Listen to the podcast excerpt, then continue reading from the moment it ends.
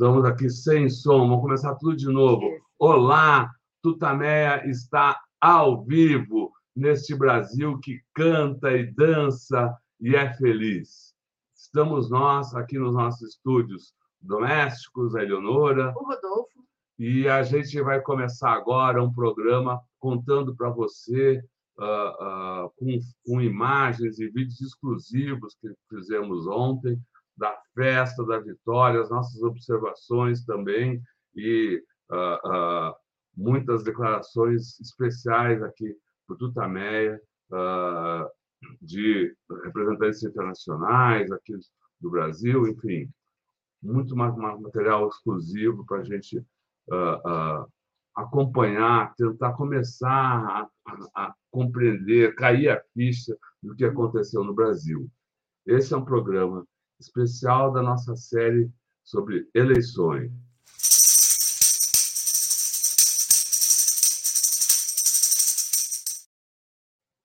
E a gente começa esse programa uh, mandando um grande abraço, uma, uma manifestação nossa de solidariedade para todos os familiares, parentes, amigos, colegas de trabalho, conhecidos das vítimas da Covid no Brasil.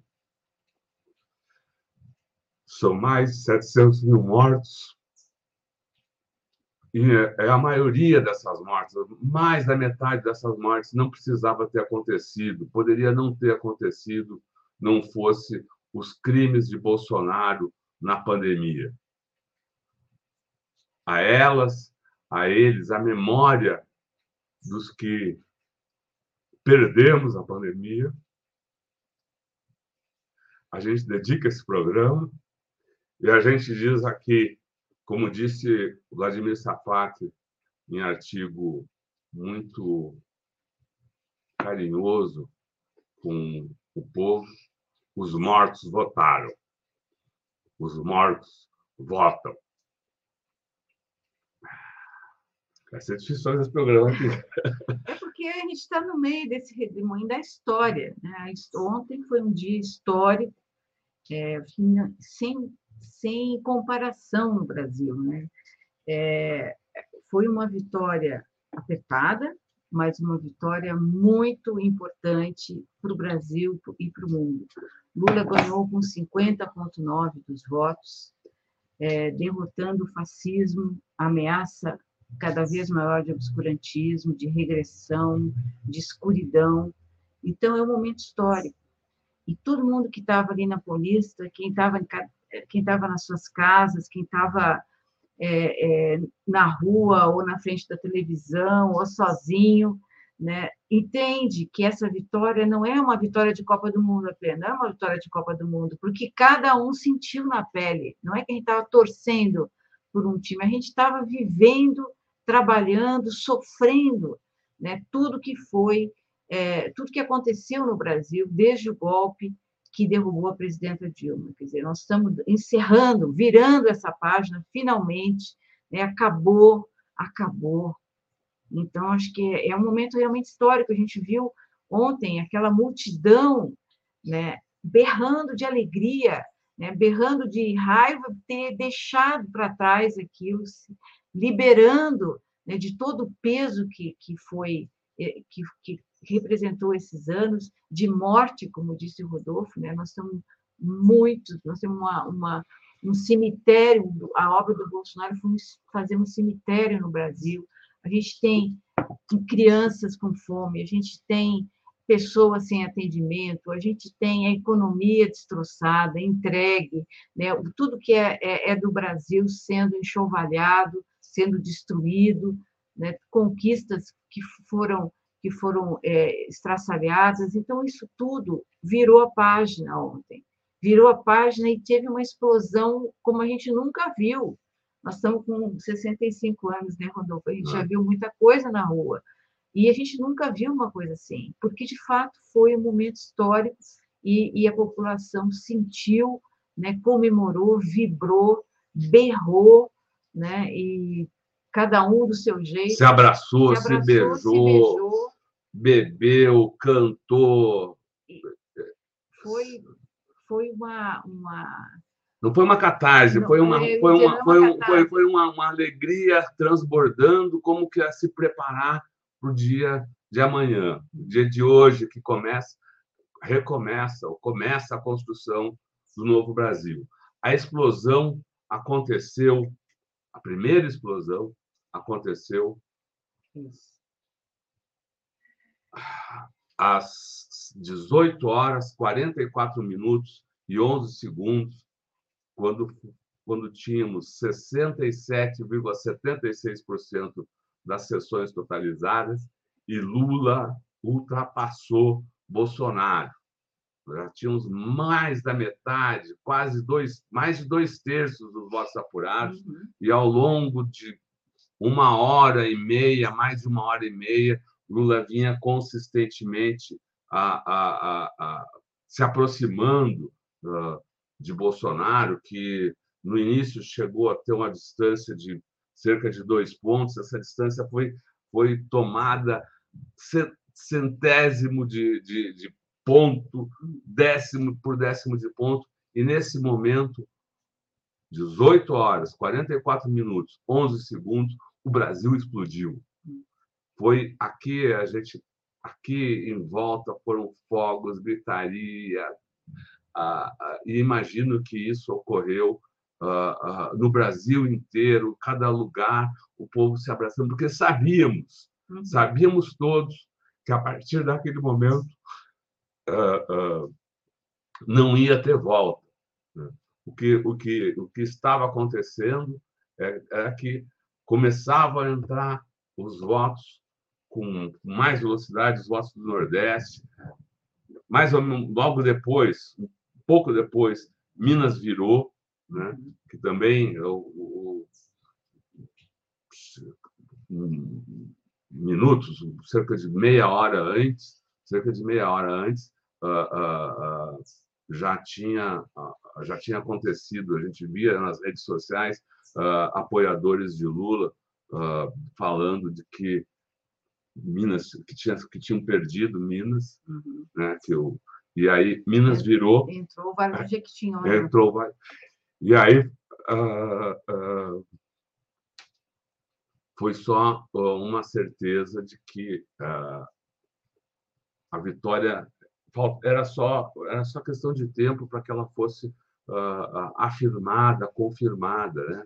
e a partir então a partir desse momento dez minutos depois do desses 6 e 44 e 11 ah, fez-se silêncio Uhum. foi uma expectativa, todo mundo sabendo, vão ganhar, mas eu imagino que essa dúvida tivesse, Uhum. mas será que ele pode virar? Ainda tem muito voto, será que...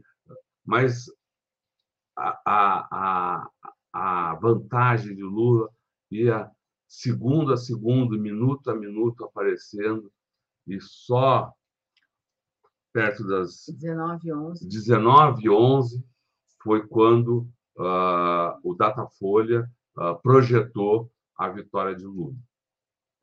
Ela, ela já estava e, e aí não foi tam- também não houve mais explosões. Aí eu acho que todo mundo já estava já tinha já tinha nesse momento ah, muita gente na Paulista, mas ah, ah, eu imagino que como nós aqui em casa muita gente estava esperando a, a Confirmação. confirmação matemática da, da vitória de Lula.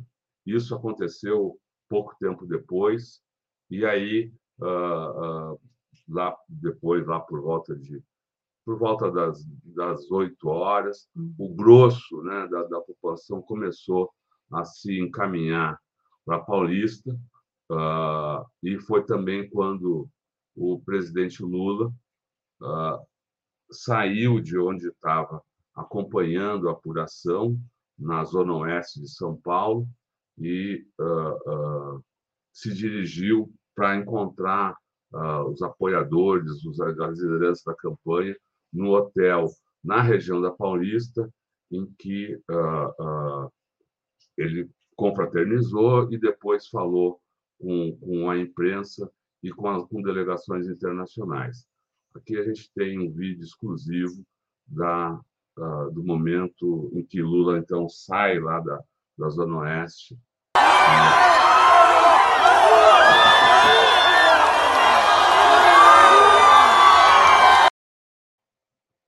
Aí, então, esse um, primeiro aqui primeiras da, imagens, primeiras imagens que a gente conhece, que a gente conhece de, de, de Lula, então se dirigindo para Paulista. O povo brasileiro estava se dirigindo para Paulista ou pros, em cada localidade para os seus pontos de festa. A gente saiu da, aqui na, na, na, na, Zona Oeste, fomos de metrô uh, ah, para Paulista e no metrô já foi a primeira. Era só alegria. Né? Era só alegria, mas a, é, a, a primeira surpresa, a alegria era esperada, todo mundo de bandeira, cada um sorrindo para o outro, mas a surpresa foi quando a composição, o trem do metrô, apontou lá no, no, na boca do túnel, chegando à estação, a gente todo todos já se voltam aquele movimento né que, que é, é normal estava todo mundo pulando estava né? todo mundo pulando mas mas se volta para olhar o, o trem, o trem chegando, chegando. E, e aí o condutor do trem começa a buzinar a tocar a, a, a sirene do trem sei lá como é que que, que, que, que é o nome técnico ali do, do, do, do seu sinal de som no ritmo foi uma explosão na estação que, que, que ela continuou quando a gente entrou no vagão. O povo que já estava lá já estava festejando. É, foi cantoria, cantoria, cantoria, encontro, né? que uh, se propagou pela uh, quando saiu, pessoal, todo mundo a, a, a, grande saída foi na estação uh, aqui Trianon MASP, a estação Trianon MASP do metrô, que, que leva a, ali ao que é o ponto nevrálgico da Paulista e a saída do metrô foi assim. Lula, olé, olé, olé, olá. Lula, olé, olé, olé, Lula, olé.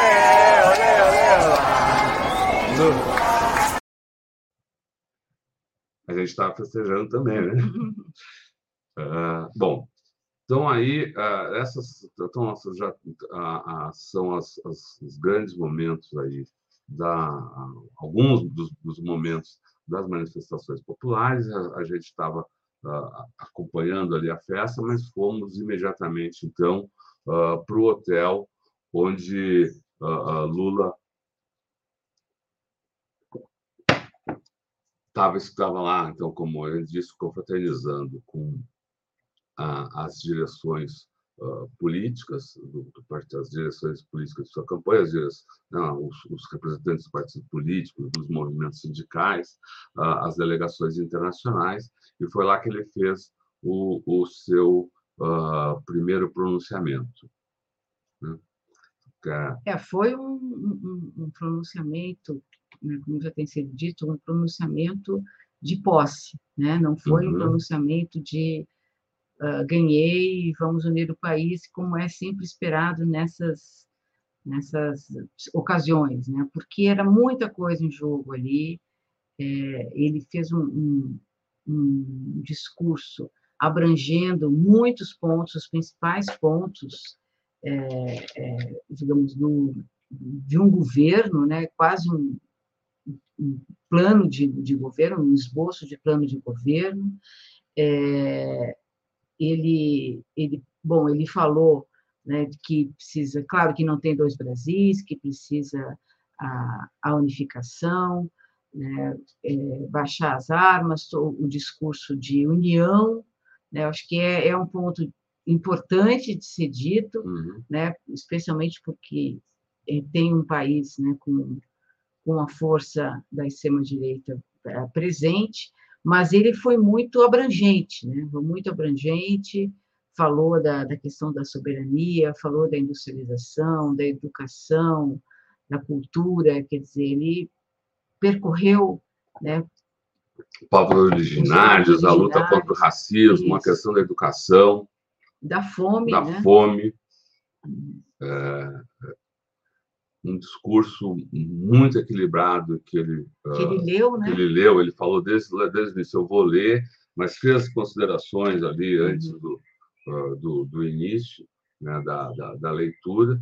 Uh, estavam no tablado a, atrás dele os, os presidentes dos partidos que apoiaram a, a enfim, os partidos da, da coligação, Janja, uh, Alckmin, a presidenta Dilma, Muito sempre, Hoffmann, uh, uh, João Paulo Rodrigues do MST, dirigentes do movimento estudantil, dirigentes de movimentos sindicais, dirigentes de movimentos populares, políticos, parlamentares, representantes fazendo ali um palco. Eu acho que a gente pode mostrar o discurso Sim. agora, é, é, a filmagem que, que nós fizemos, ali, a gente estava bem na frente, mas mesmo assim tinha, dava uhum. zoom, então é, é, é uma filmagem que uh,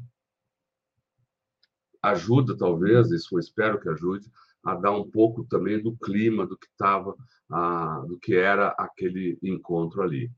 Vamos lá ao discurso do Lula. Uh, ontem. Ontem. Na, na Alameda, no hotel da Alameda no... Santos, em São Paulo. Eu quero cumprimentar cada companheiro, cada companheira que está aqui atrás, que tiveram um papel importante nessa campanha, sobretudo as pessoas que vieram no segundo turno, como a companheira Simone, que foi candidata. A nossa companheira Viviane, a nossa querida senadora do Estado de Maranhão, que é conosco. Os aqui são todos marinheiros da, da primeira viagem.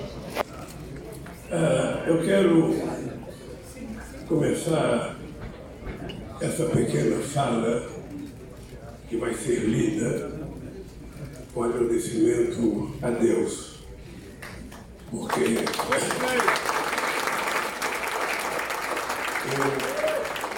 a vida inteira sempre achei que Deus sempre foi muito generoso comigo para permitir que eu saísse de onde eu saí para chegar onde eu cheguei.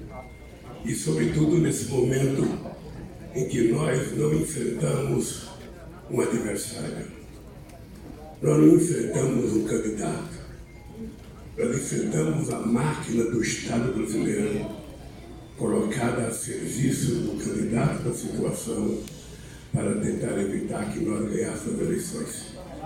E graças ao povo brasileiro, aqui eu quero agradecer de coração. O povo que votou em mim, o povo que votou no adversário, quem foi para a urna, quem se dignou a cumprir com o seu compromisso civilizatório de cidadania, eu quero dar os parabéns. E, sobretudo, quero dar os parabéns às pessoas que votaram em mim. Porque eu me considero um cidadão que teve um processo de ressurreição na política brasileira porque tentaram me enterrar vivo. E eu estou aqui.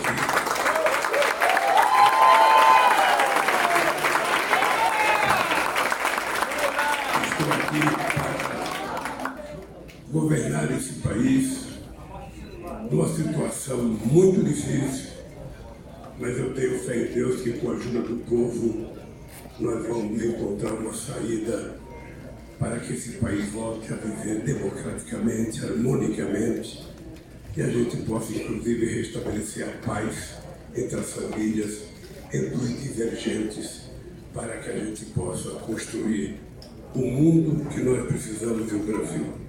Quero agradecer meu companheiro Fernando Haddad, fez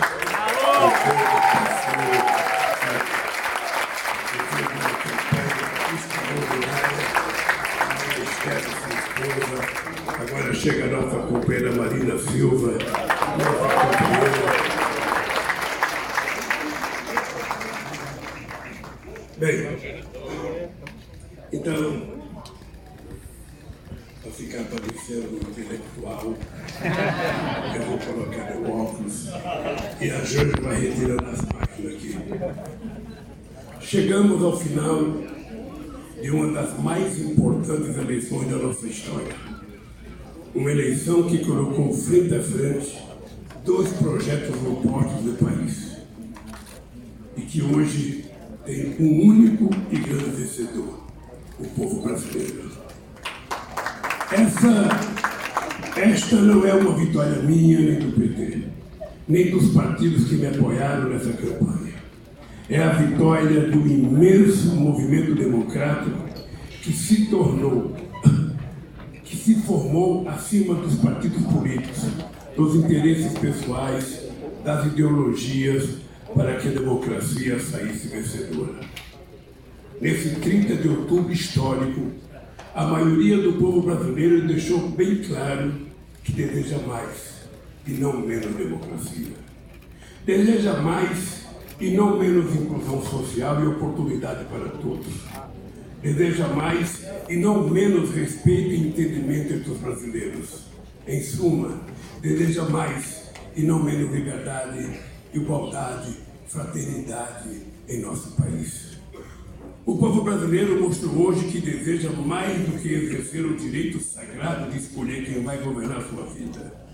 Ele quer participar ativamente das decisões do governo.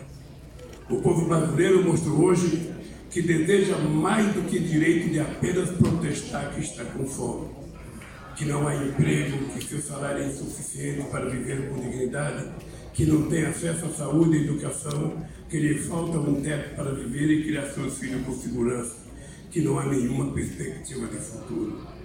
O povo brasileiro quer viver bem, quer comer bem, morar bem, quer um emprego, um salário justo, reajustado, sempre acima da inflação, quer ter saúde, educação, políticas públicas de qualidade, quer liberdade religiosa, quer livros em vez de armas, quer ir ao teatro, ver cinema, ter acesso a todos os bens culturais, porque a cultura alimenta a nossa alma.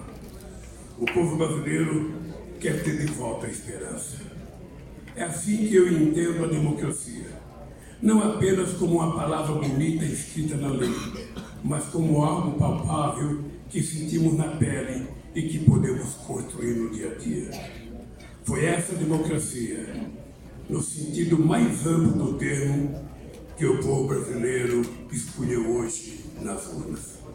Foi com essa democracia real, concreta, que nós assumimos o compromisso ao longo de toda a nossa campanha.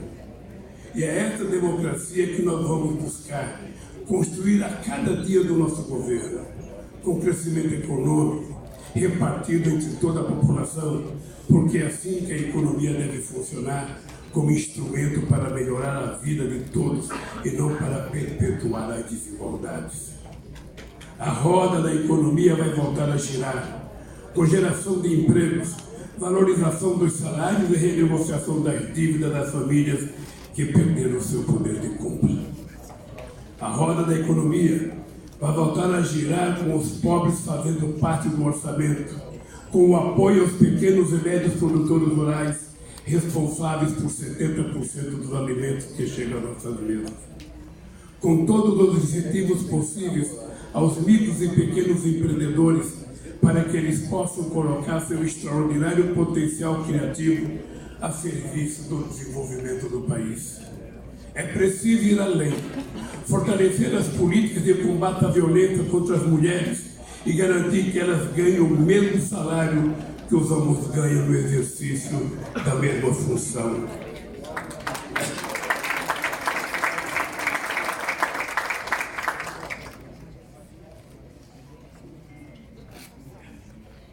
Enfrentar sem trégua o racismo, o preconceito, a discriminação, para que brancos e negros e indígenas tenham os mesmos direitos e as mesmas oportunidades. Só assim seremos capazes de construir um país de todos, um Brasil igualitário, cuja prioridade sejam as pessoas que mais precisam. Um Brasil com paz, democracia e oportunidade. Meus amigos e minhas amigas, a partir de 1 de janeiro de 2023, vou governar para 215 milhões de brasileiros e brasileiras, e não apenas para aqueles que votarem em mim. Não existe dois Brasis. Somos um único país, um único povo, uma grande nação.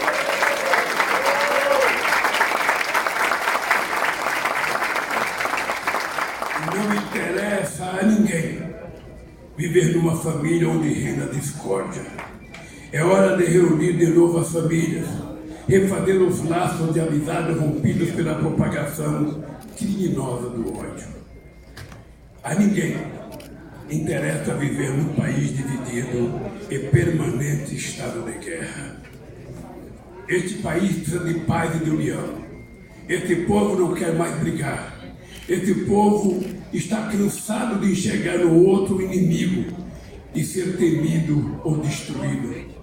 É hora de baixar as armas que jamais deveriam ter sido empunhadas. Armas matam e nós escolhemos a vida. O desafio, o desafio é imenso. É preciso reconstruir esse país com todas as suas dimensões na política, na economia, na gestão pública, na harmonia institucional, nas relações internacionais e, sobretudo, no cuidado com os mais necessitados. É preciso reconstruir a alma deste país, recuperar a generosidade, a solidariedade, o respeito às diferenças e o amor ao próximo. Trazendo em volta a alegria de sermos brasileiros e orgulho que sempre tivemos do verde e amarelo e da bandeira do nosso país. Esse verde e amarelo e essa bandeira não pertence a ninguém, a não ser ao povo brasileiro. Nosso compromisso mais urgente é acabar com a fome outra vez. Não podemos aceitar como normal que milhões de homens, mulheres e crianças neste país não têm o que comer ou que consumam menos calorias e proteínas do que o necessário.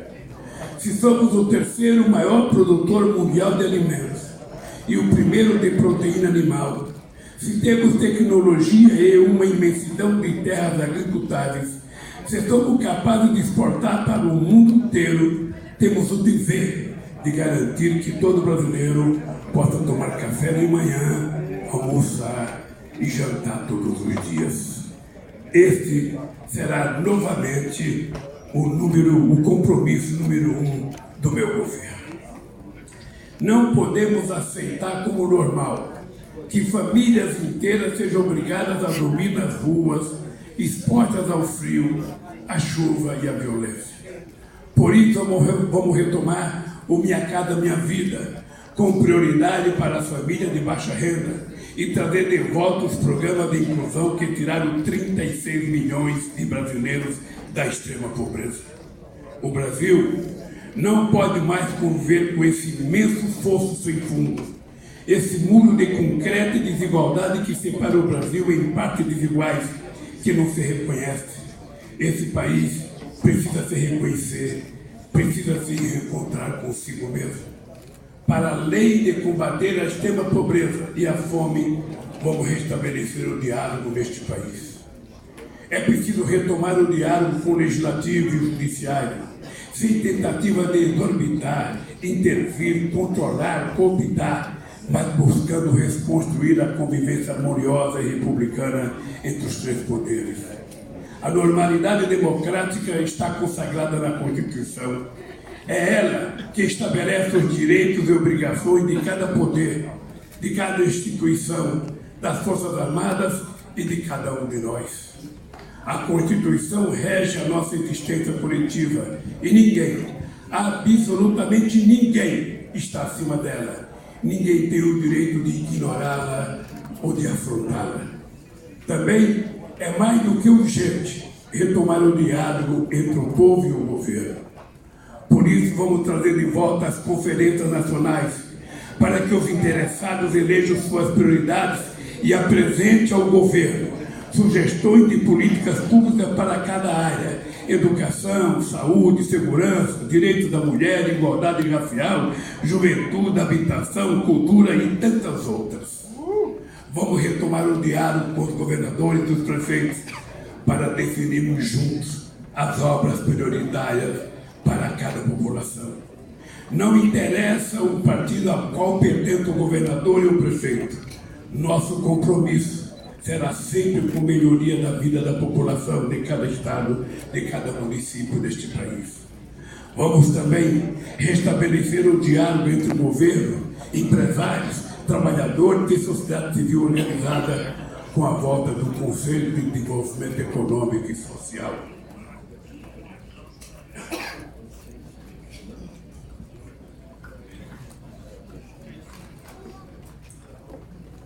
Ou seja, as grandes decisões políticas que impactam a vida de 215 milhões de brasileiros não serão tomadas em sigilo na calada da noite, mas sim após um amplo diálogo com a sociedade.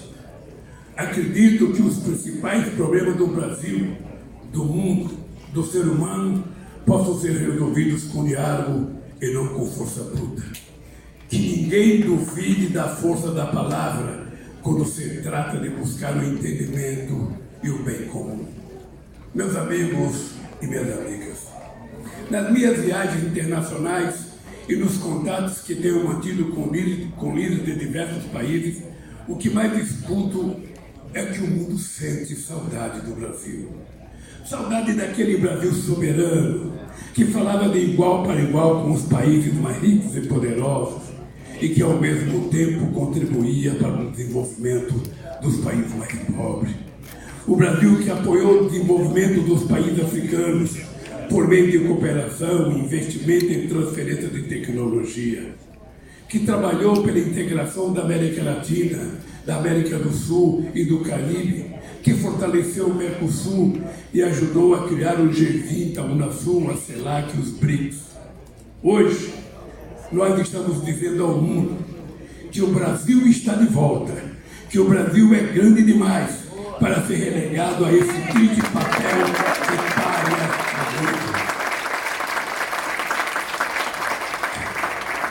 Vamos reconquistar a credibilidade, a previsibilidade e a estabilidade do país para que os investidores nacionais e estrangeiros retomem a confiança no Brasil.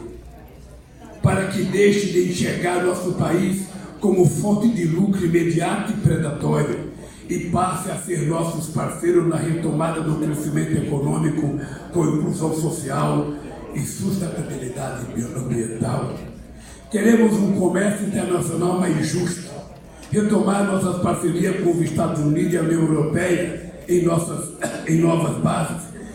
No, não nos interessa acordos comerciais que condenem nosso país a eterno papel de exportador de commodities de matéria-prima. Vamos reindustrializar o Brasil, investir na economia verde e digital, apoiar a criatividade dos nossos empresários e empreendedores queremos exportar também inteligência e conhecimento.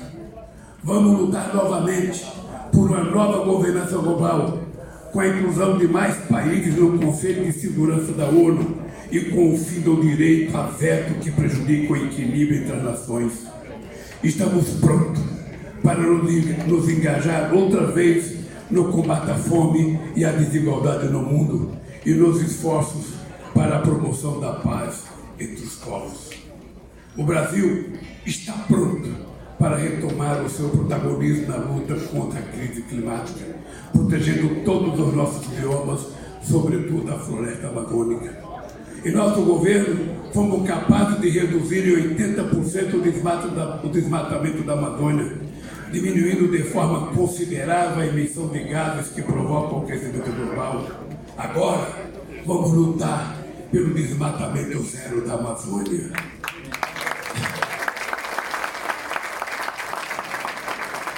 O Brasil e o planeta precisam de uma Amazônia viva.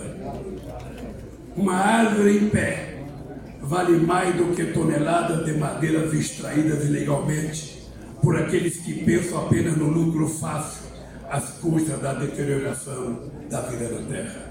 Um rio de águas límpidas vale muito mais do que todo ouro extraído às custas do mercúrio que mata a fauna e coloca em risco a vida humana. Quando uma criança indígena morre, assassinada pela ganância dos predadores do meio ambiente, uma parte da humanidade morre junto com ela.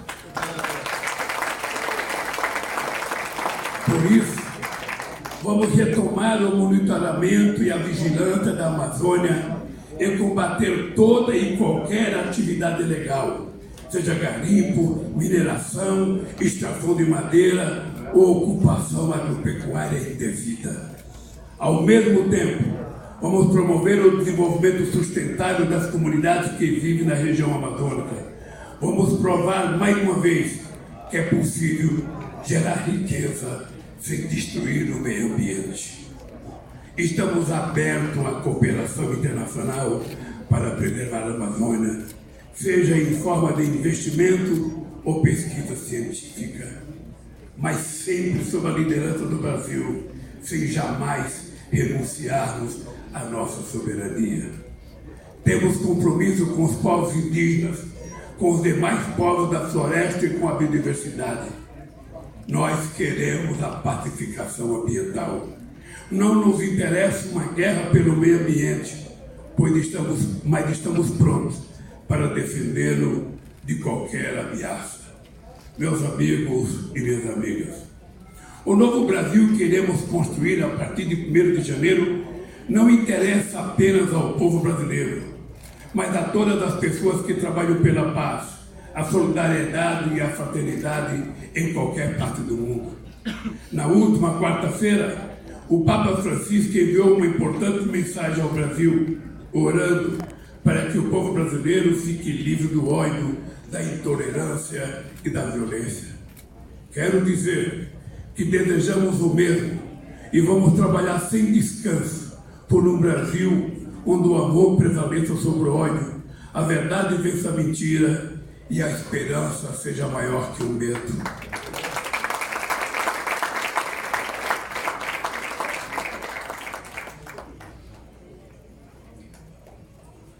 Todos os dias da minha vida, eu me lembro do maior ensinamento de Jesus Cristo, que é o amor ao próximo.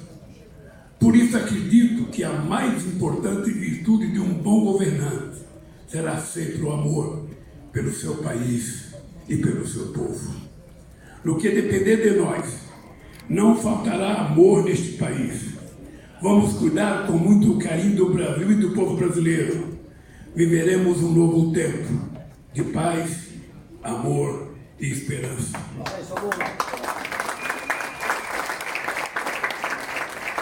Um tempo em que o povo brasileiro tenha de novo o direito de sonhar e as oportunidades para realizar aquilo que sonha. Para isso, convido a cada brasileiro e cada brasileira, independentemente em que candidato votou nessa eleição, mais do que nunca, vamos juntos pelo Brasil, olhando mais para aquilo que nos une do que para as nossas diferenças. Sei a magnitude da missão que a história me reservou e sei que não poderei cumpri-la sozinho. Vou precisar de todos os partidos políticos, trabalhadores, empresários, parlamentares, governadores, prefeitos, gente de todas as religiões, brasileiros e brasileiras que sonham com um Brasil mais desenvolvido, mais justo e mais fraterno. Volto a dizer aquilo que disse durante toda a campanha. Aquilo que nunca foi uma simples promessa de candidato, mas sim uma profissão de fé, um compromisso de vida. O Brasil tem jeito. Todos juntos seremos capazes de consertar esse país e construir um Brasil do tamanho dos nossos sonhos, com oportunidade para transformá-lo em realidade. Mais uma vez, renovo minha eterna gratidão ao povo brasileiro Quero agradecer ao companheiro Alckmin, o meu vice-presidente que deu uma contribuição extraordinária aos governadores que foram eleitos, aqueles companheiros que não conseguiram se eleger. A nossa luta não começa e não termina com eleição. A nossa luta pela conquista de um país justo, um país em que todos os brasileiros possam comer, trabalhar, estudar, ter acesso à cultura ao lazer, será uma luta até o fim da nossa vida. Eu canso de dizer, não é a quantidade de anos que uma pessoa tem que envelhece a pessoa. O que, o que envelhece uma pessoa é a falta de causa, é a falta de motivação para a luta. E por isso eu me determinei. O Brasil é a minha causa. O povo é minha causa. E como a terra velha é a razão pela qual eu vou viver até o da minha vida. Um grande abraço. E que Deus abençoe a nossa jornada a partir de 1 de janeiro. Obrigado, obrigado ao povo, obrigado a Deus obrigado à imprensa pelo tratamento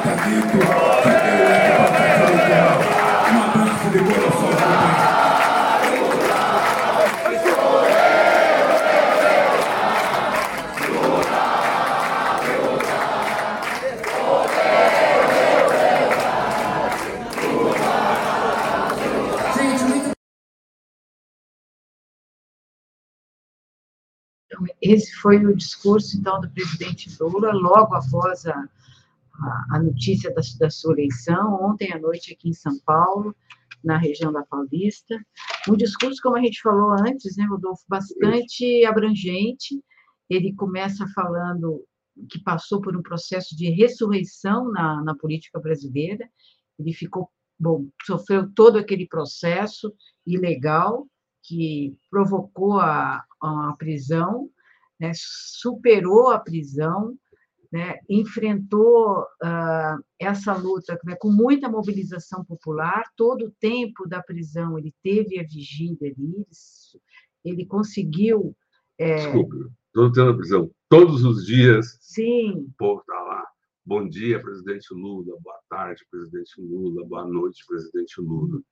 Então, e é, é, é, daí que ele tira a sua força, vem a força do povo. Então, ele passou por tudo isso, né? foi demonizado, né? foi espezinhado nesse processo é, movido pelo, pelo juiz Sérgio Moro, no, todo nessa, nessa, nessa história né? que vem dos ataques à democracia, o impeachment da presidente Dilma, né, depois essa com a sessão do Temer e toda a campanha de 2018 que não teve o seu principal protagonista que era o Lula, né, impedido de, de se candidatar por conta desse desse processo ilegal e, e, e mentiroso e ele se recupera, ele, re, ele ressuscita, ele volta à cena e se elege presidente do Brasil pela terceira vez, né? Nunca antes Nunca. nesse país né? Alguém é, conseguiu ser eleito em, por três vezes e ele chega né, com uma, no, no, seu auge, ele chega ao poder né, agora no seu auge, porque ele tem maturidade, ele tem conhecimento, ele sabe de todo toda essa disputa, ele sabe quem, quem ficou do lado dele nesse período, quem o atacou, ele não faz uma fala né, de rancor e, e nem de, de ódio, pelo contrário, né, ele o tempo todo enfatiza na palavra paz, né, paz dos divergentes, não existem dois Brasil, Brasis, o, o povo não quer brigar, é a hora de baixar as armas, né, a bandeira pertence ao povo brasileiro, aí ele de novo reforça a questão uh, do, do, resgate uh, da bandeira e das cores nacionais, que não são propriedade né, da, da extrema-direita, e ele diz que o Brasil precisa se reencontrar consigo mesmo, né? um Brasil soberano, o Brasil está de volta, fala muito da questão ambiental, também fala da pacificação ambiental, quer dizer, ele, ele busca né, é, é, construir, ou ele faz um discurso da pacificação, é, colocando a fome como a sua prioridade número um, e nesse discurso ele, ele fala, ele termina né, com uma frase que ele vai repetir em seguida na Paulista, né, o Brasil é minha causa, o povo é, minha, é a minha causa, e combater a miséria é a razão pela qual eu vou viver até o fim da minha vida. Então, essa frase, acho que é, é a, a, enfim, o fechamento desse discurso, e um momento realmente histórico, porque a gente acho que não, não nunca te, acho não, nunca tivemos no Brasil pelas urnas, né, um, um terceiro um terceiro mandato. Dizer, Lula entra na história, né, como um, um feito inédito né, que vem desde os anos 70 na luta sindical, né, derrubando a política da ditadura militar, né, criando um partido político, é, concorrendo a tantas eleições que a gente acompanhou, e ele supera todas as adversidades, as derrotas, vai para o governo, elege a sua sucessora e enfrenta essa, essa situação né, de, de, em que a, a extrema-direita do mundo acende a disputa pelo Brasil né, fica muito mais forte, até por conta da importância estratégica do Brasil, do pré-sal, da política independente que se fazia na área externa. Então, o Brasil sofre, sofre um golpe de Estado, mas agora sai do golpe, né, sai do golpe, vira a página e vai dar um salto. É o que sinaliza esse discurso. E é também uh, uh, enfim, é, é, é esse aí o, o, grande motivo né, da, da toda essa alegria uhum. uh, que extravasa uh, entre, entre os políticos, no povo e no, no, na comunidade internacional.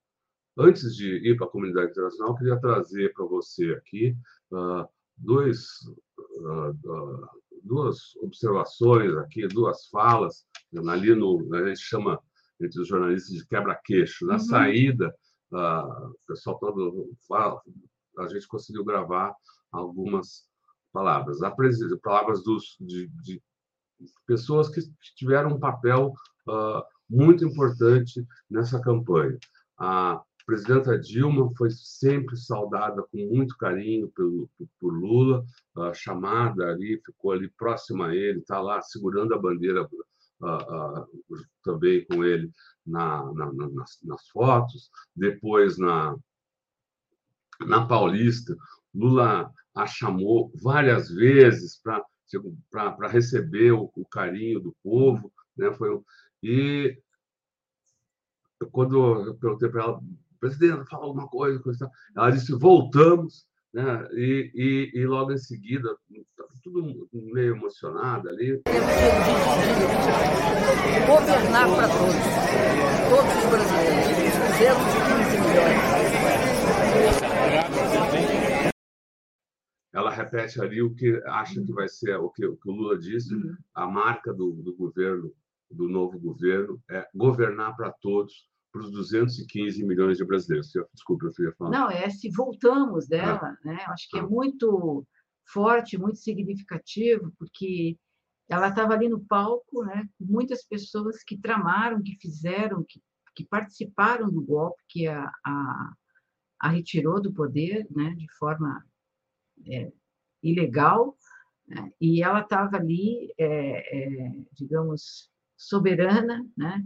e ela, ela tem dito né, que quando no discurso, eh, quando ela saiu eh, do Palácio da Alvorada, ela, ela disse que, ia, que íamos uhum. voltar, né? e voltamos, ela ela estava muito, eu, muito emocionada mesmo, porque voltamos, né?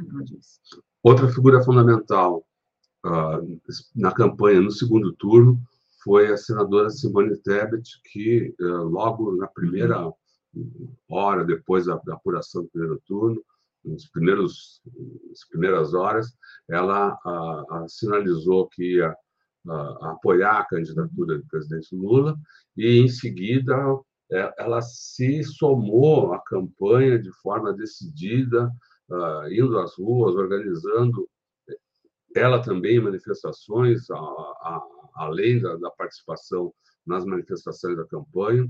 No sábado, uh, quando teve a grande caminhada da vitória à tarde aqui em São Paulo, houve a, a Simone Tebet e sua, seus apoiadores, enfim, fez também, fizeram também, então, uma, uma, uma caminhada uh, na Zona Sul de São Paulo, na Faria Lima, na região lá uh, dos chamamos Faria Limers, né? É. Ela, ela foi lá uh, exatamente fazendo esse cumprindo esse papel que, que era o que porque ela foi trazida para a campanha.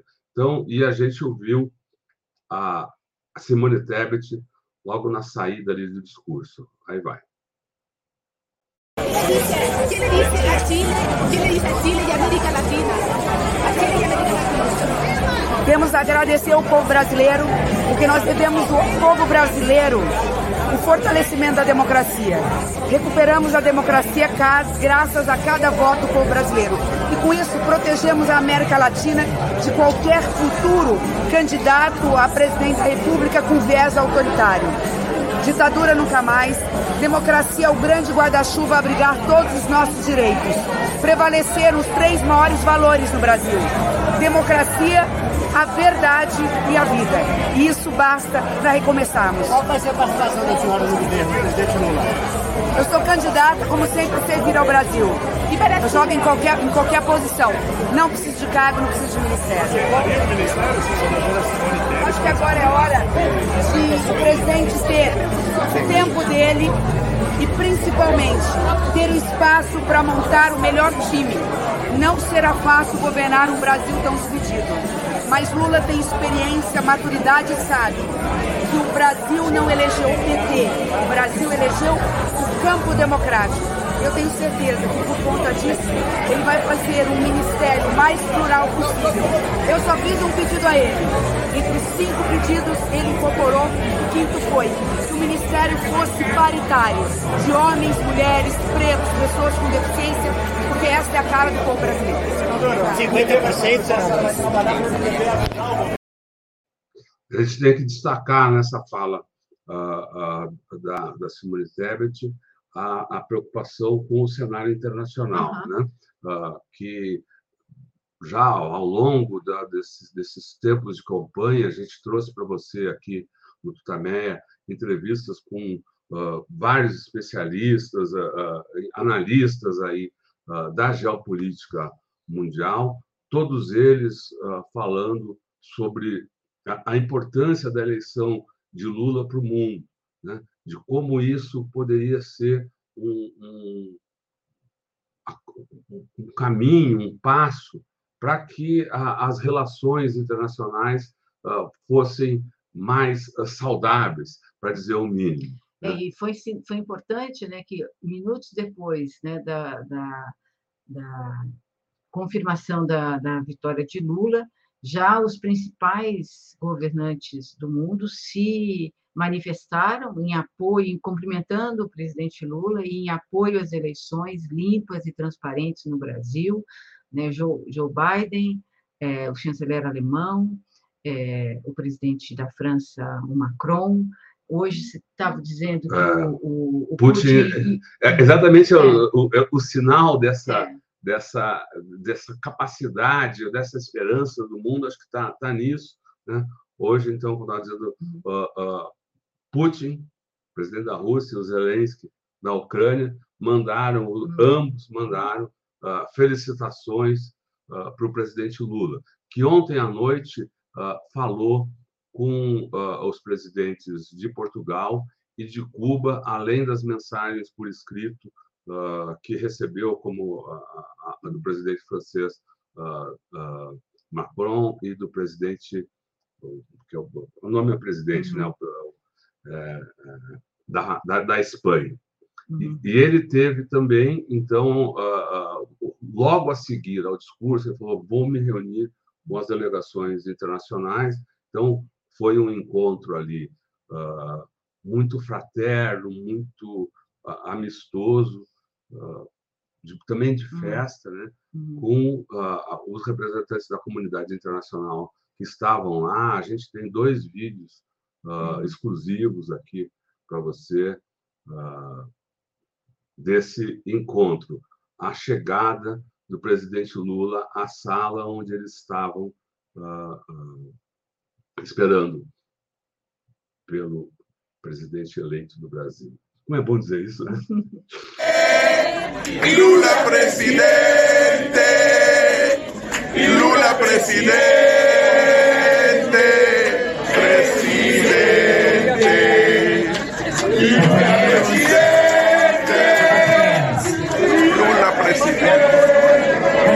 Combinado, sem nenhuma. Então, ali você viu ele abraçando Pepe Mujica, que já chegou, tinha chegado já no sábado e uhum. participou da, da, da, da, caminhada, né, da, das jornadas de sábado do Topovo, e com o, o Zapateiro. E aí ele fala algumas palavras, uma coisa muito rápida. Convidados países irmãos que estão aqui. Quero do fundo do coração, agradecer a solidariedade que ao longo de todo esse período em que eu fui vítima de uma aberração jurídica e política, vocês tiveram solidário a mim. Queridos invitados de países hermanos, Quiero agradecer por toda la solidaridad durante todo el periodo que fui víctima de una aberración de persecución política y jurídica. Dear international friends, thank you very much for your solidarity. I was persecuted, and then during all this period, you were there with your solidarity. Quero agradecer ao companheiro sapateiro em nome de toda a União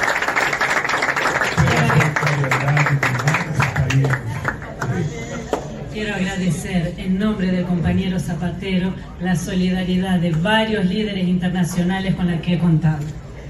Quiero, en nombre del compañero Pepe Mujica.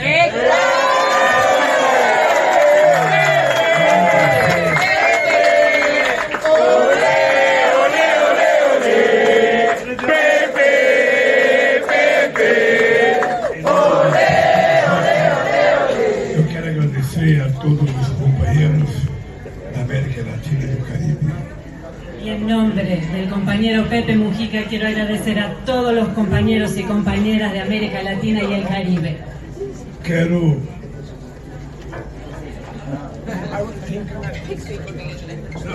quero, quero agradecer aos companheiros de outros países que estão aqui, que eu não tenho uma nominata, portanto eu não sei quem está I also want to thank all the other brothers and sisters from other countries besides Latin America and the Caribbean region because I don't have the list of who is present here today. Agora, agora o estado que eu tive mais votos foi o Piauí. Eu estou vendo mais da Argentina aqui do que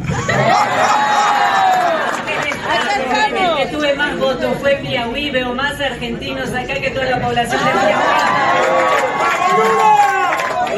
Possivelmente a gente tem mais tempo chileno. Colômbia, Lula. Deixa eu dizer uma coisa para vocês. Vai ter um tempo em que eu. Então. Esse é um trechinho dessa, dessa fala do, uh, do Lula depois do discurso a delegações internacionais. Uh, no mesmo, no mesmo local ali, aqui na Alameda Santos, em São Paulo, uh, ontem à noite.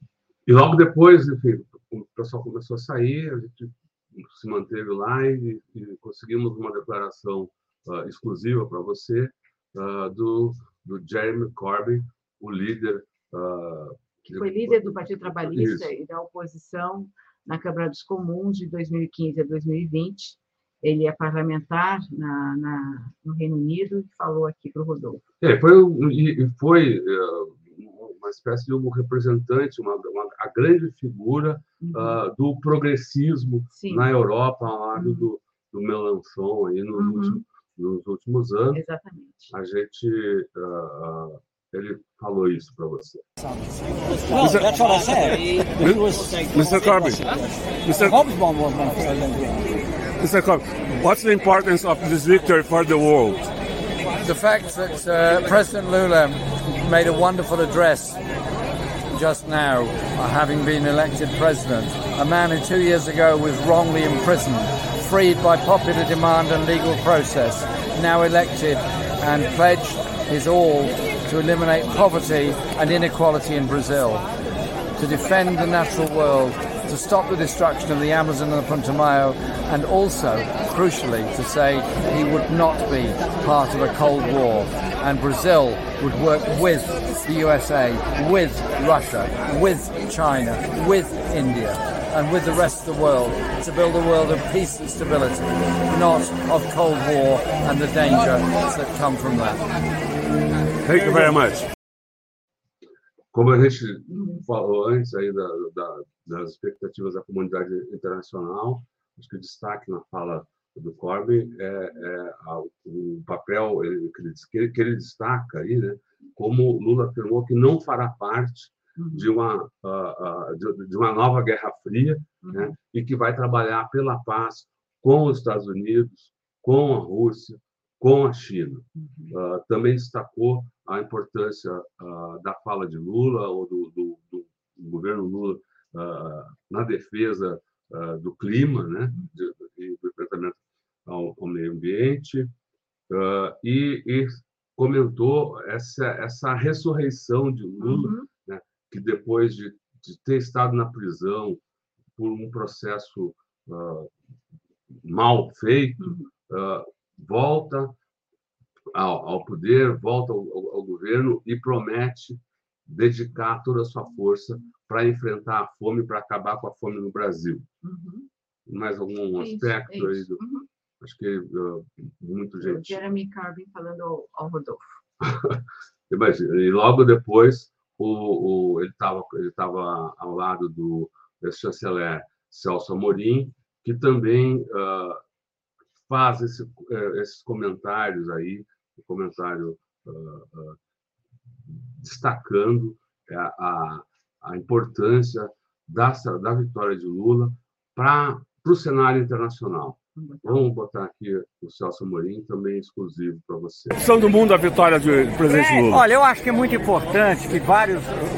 Uma das pessoas, por exemplo, que ligou para o presidente Lula é o secretário-geral da OEA. Quer dizer, que não tem. não se pode falar ideologicamente, mas é importante que a OEA reconheça essa vitória plenamente.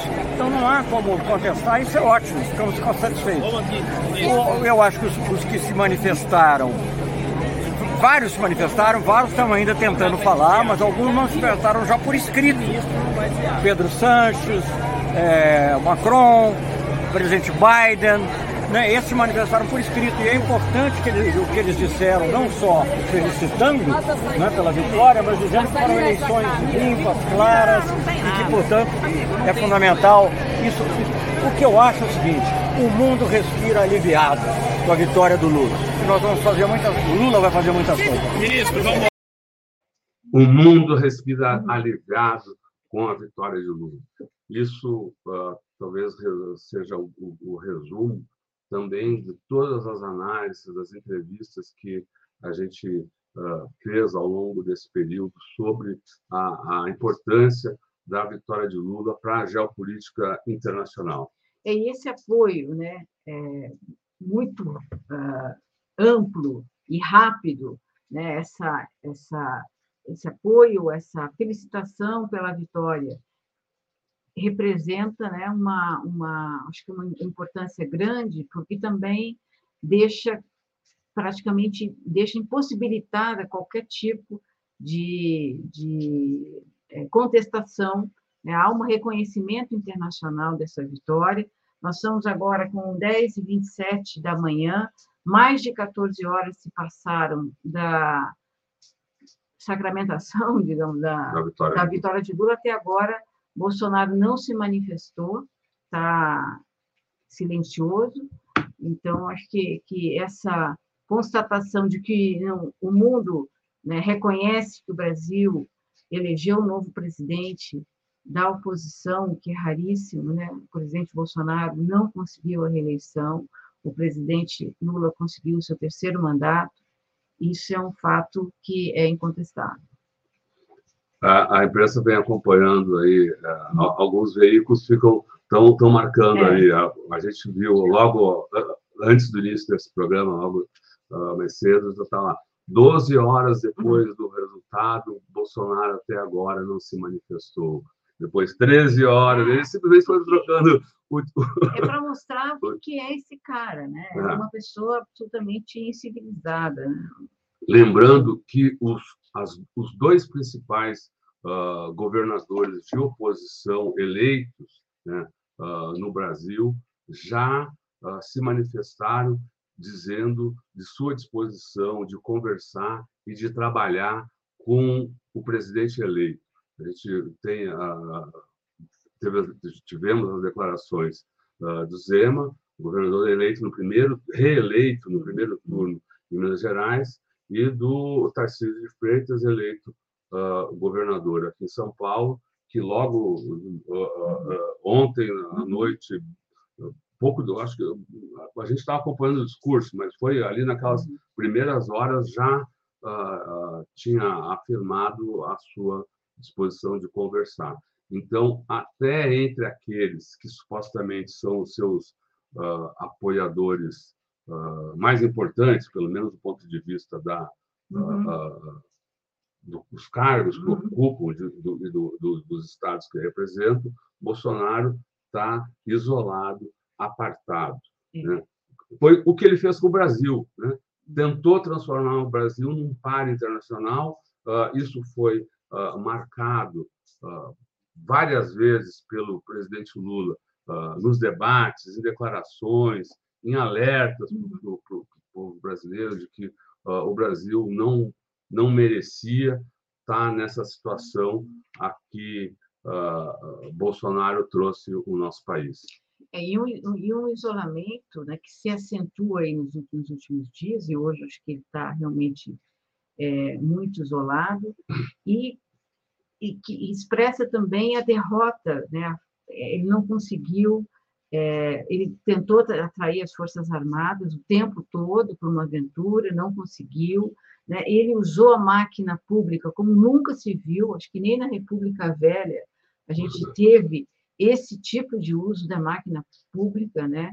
um, monte de é, ações, liberações de verba, orçamento secreto, auxílio, consignado em cima do auxílio, né? medidas é, que, que tentavam né, fraudar de alguma maneira a, a, a, eleição, quer dizer, ele, ele usou de todos esses, esses mecanismos, usou a máquina abertamente, né? a TV pública, as viagens, o dia a dia dele, quer dizer, ele, ele não, ele ficou só trabalhando para se reeleger, né? só isso que ele fez.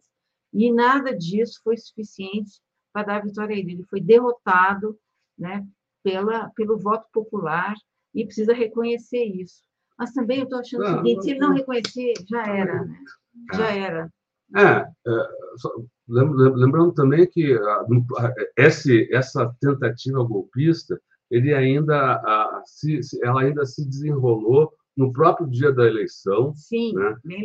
onde, quando houve, e você acompanhou aqui no Tutameia todas as informações a respeito dessa atividade que, que muitos consideram criminosa, porque afrontando ordens do Tribunal Superior Eleitoral.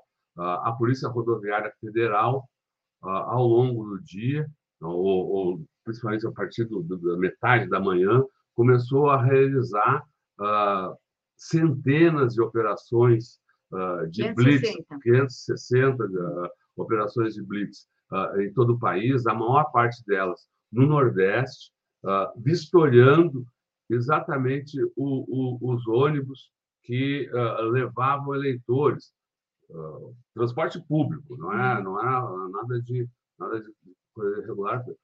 Operações que uh, não se tem muita notícia de que ela faça com essa regularidade e com essa amplitude, né? Essa, com essa concatenação. o fato, e logo se teve uma explicação sobre isso. surgiram na imprensa, na imprensa informações vários políticos também. Aqui mesmo, também a gente entrevistou o deputado Paulo Teixeira, que também comentou essa a origem dessa operação, que está numa reunião que teria ocorrido entre Bolsonaro e seus acólitos lá para planejar uma operação, uma espécie, uma espécie de operação tartaruga para as eleições, dificultar a chegada do povo nas eleições. E isso, isso acabou sendo descoberto dois dias antes, na, no final da noite de no final da tarde de sexta-feira, ao longo do sábado, logo o, o, o, a campanha de Lula entrou com várias requisições e foi conversar com o ministro Alexandre Moraes do Tribunal Superior Eleitoral, presidente do Tribunal Superior Eleitoral, que emitiu uma ordem na manhã de sábado uh, uh, proibindo operações uh, desse gênero. Né? isso aí foi a, a Polícia Federal afrontou essa essa ordem, mas deu uma explicação dizendo que não estava não estava fazendo nada que fosse contra o que tinha sido determinado pelo ministro do Tribunal Superior Eleitoral, mas que estava lá obedecendo o Código Nacional de Trânsito, enfim, foi uma, uma saída meio uhum. uh, acochambrada ali, que também foi, uh, uh, enfim, o ministro Alexandre Moraes disse que não, não nem operações desse jeito, dessa forma, devem ser feitas, elas foram suspensas uh, no, no, meio da tarde, uhum. uh, e, e, e, e, Moraes determinou que a, a, o processo eleitoral, a votação, seguisse normalmente como estava seguindo, em paz, até o, o, horário previsto para o término, às 17 horas, em todo o Brasil. É, foi uma, uma ah, tentativa é, de instrumentalização da Polícia Federal, Rodoviária Federal, Rodoviária Federal, é, em favor do, do, do, de Bolsonaro. O próprio é, diretor da, da PRF né, postou um pedido de voto para Bolsonaro, um absurdo, né? É, mas, de qualquer maneira, é, que o dado. Porque de... afronta o próprio cargo, né? Sim, o, é cara, o cara é um funcionário público. De qualquer maneira, todas essas tentativas de minar, de conturbar, de tumultuar o processo eleitoral que a gente vem vendo né, há, há muito tempo, o questionamento das, das urnas eletrônicas, dizer, eles o tempo todo eles estão minando é, a confiança, do, tentando minar a confiança do eleitor na urna, mas também fracassaram aí. Agora, a própria o dado da abstenção uhum. nesse é, segundo turno, né, é, foi contra o histórico e é, a abstenção diminuiu no segundo turno em relação ao primeiro, né, é uma, é uma redução é, é, é, importante, embora numericamente não seja, tão, seja residual, mas é importante porque tradicionalmente a, o comparecimento às urnas no, no segundo turno sempre é, é, é, é medido, né, é, sempre menos pessoas vão votar no segundo turno é, do que no primeiro. O índice de abstenção nesse segundo turno foi de 20,59%, e no, e no primeiro turno tinha sido de 20,95%. Bom, a gente está falando de paz, de pacificação, aqui o tempo todo, mas a, a, Lula e seu governo vai ter que também tratar com o povo, porque há muita dor uh, uh, guardada na garganta do povo brasileiro, há muita muita coisa foi feita contra o país, contra o povo, muitas muitas ofensas e uh, nas, no seu no seu vigor aí a manifestação popular às vezes passa por cima da vontade política e lembra, uh, vai lá em alguns alvos. Né? Isso aconteceu uh, ontem, né? não com, com violência, não, mas no, no, no velho estudo, na, na, na a malemolência e na, e na ironia né? e na alegria que caracteriza o povo brasileiro, como se fosse o grito de torcida não de guerra, mas um grito de desafio, de desabafo. Vamos lá ouvir um É, ali na Alameda Santos. Foi na Alameda Santos, né, o pessoal que estava acompanhando, esperando a saída do presidente Lula. Olha só o que, que o povo cantou. Vai ter que declarar! Ei! Vai ter que declarar! Ei, Neymar! Vai ter que declarar! Ei, Neymar! Vai ter que declarar!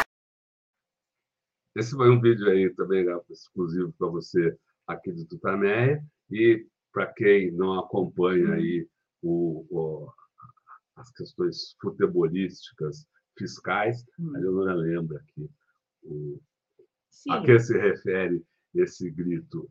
Ei, Neymar, vai ter que declarar. É, se refere aos perdões né, de, que foram concedidos ao, ao Neymar em relação ao imposto de renda, é, perdões esses que foram citados por Lula naquela entrevista do Flow, né, quando foi perguntado para ele o que, que ele tinha achado do Neymar declarar o seu apoio ao, ao Bolsonaro, e, e o Lula, com muita. É, é, disse: ah, o pai dele fez um acordo lá para o estudo imposto de renda e tal, deu, fez uma, uma menção assim, o Neymar até depois protestou contra essa, essa referência, mas é, é, é, uma, é um, um, um, fragmento da, do clima que a gente viu que a gente viu ontem ali na região da Paulista. Outro tema que o povo pegou uhum. foi um que a gente apontou logo no primeiro debate, foi, foi a, a questão talvez uh, mais marcante para uma grande parte do, do pessoal que acompanhou o primeiro debate, questão do tal dos sigilos dos 100 anos. Uhum. Né? Uh, você lembra, nós apontamos aqui na, no programa que fizemos de avaliação daquele primeiro debate, que uh, uh, entre os itens mais pesquisados no, no Google, uhum. logo depois do encerramento daquele, daquele debate, estava a expressão lá, sigilo de 100 anos. Uhum indicando que muitos nem sequer uh, tinham tomado conhecimento uh, uh, dessa medida tomada por Bolsonaro para esconder, para, enfim, impedir que, que viessem a público com informações mais diversas, o cartão de vacina, o, quem teve no Ministério, quem teve no, quem ministério, teve no Planalto, quem teve no Planalto a, a, os, os, encontros, as reuniões com o ministro uh, da Educação que fez as causas das barras de ouro, das né? barras de ouro, aquelas intermediações lá, uh, os gastos do cartão de crédito corporativo, enfim, onde onde uh, as informações sobre os processos contra os filhos, né? enfim, qualquer coisa aparecia sigilo de 100 anos. Hum. E, aí, e, e aqui o povo ficou atento.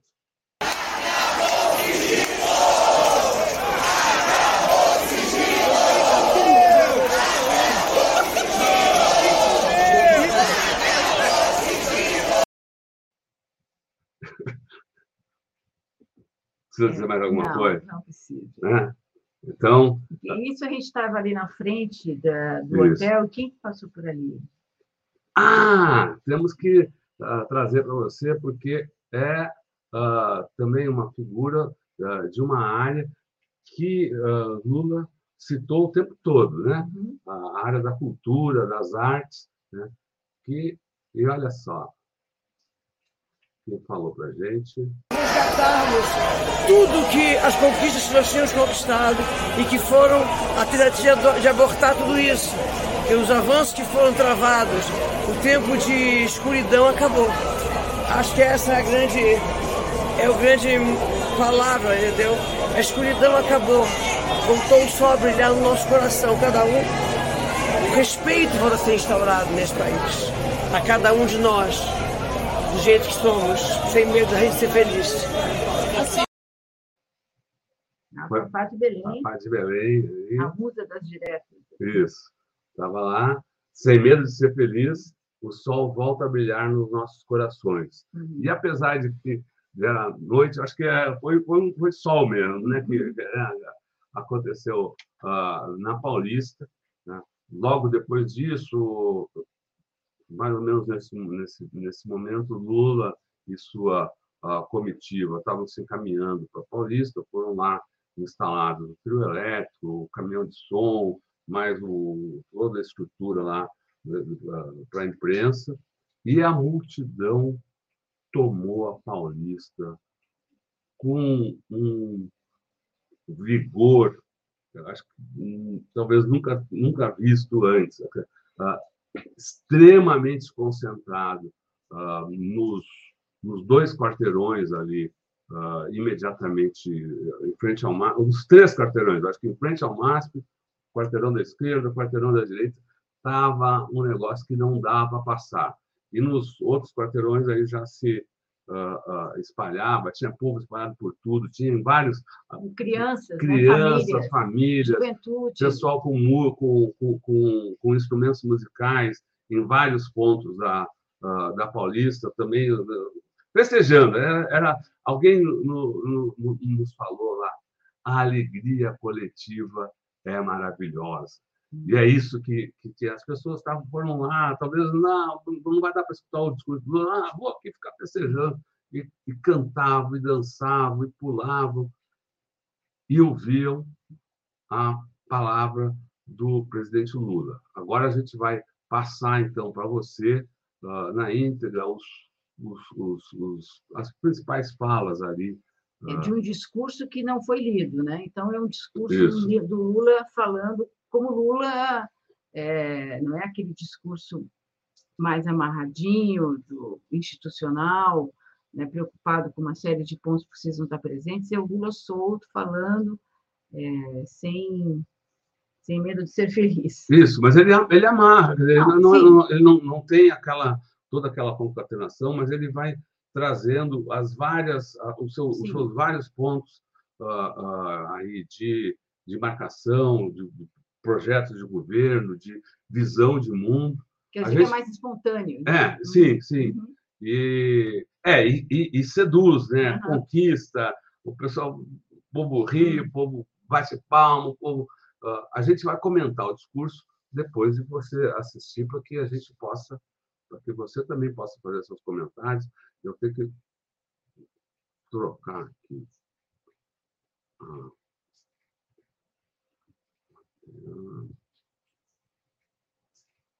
Só um pouquinho aqui, que sempre tem aqui.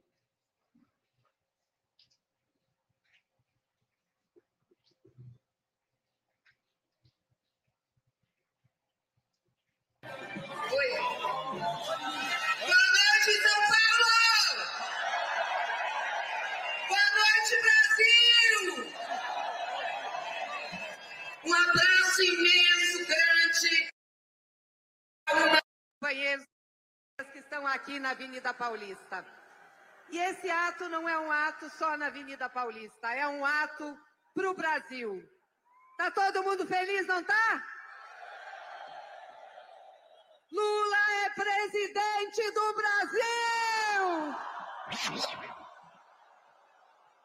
E deve-se à força do povo brasileiro, da luta que nós fizemos durante todos esses anos e da aliança ampla que construímos aqui, com pessoas que defendem a democracia, a dignidade, os direitos das pessoas. Esse país vai ser feliz de novo com a força do povo. E, gente, nós estamos com muitas lideranças aqui. Quero agradecer a presença de todas, dos partidos políticos que nos apoiaram, do movimento sindical, do movimento social, do povo brasileiro em geral que esteve ao nosso lado. Como disse o presidente Lula, agora é um só Brasil. Do movimento sindical, do movimento social, do povo brasileiro em geral que esteve ao nosso lado. Como disse o presidente Lula, agora é um só Brasil. Brasil do povo brasileiro para quem ele vai governar. E eu queria também saudar aqui com muito carinho, com muito carinho e reconhecimento do trabalho e da luta, o nosso companheiro Fernando Haddad.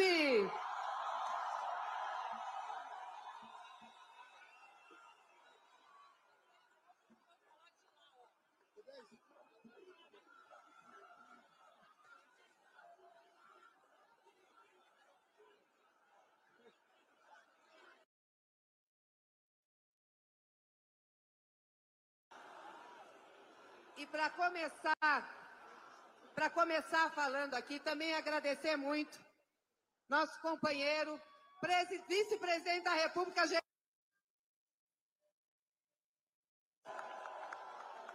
Quero agradecer aqui a companheira Simone Tebet.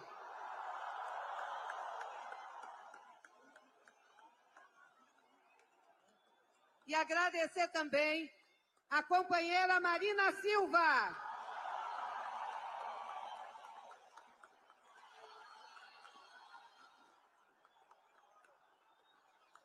Agradecer igualmente o companheiro Boulos.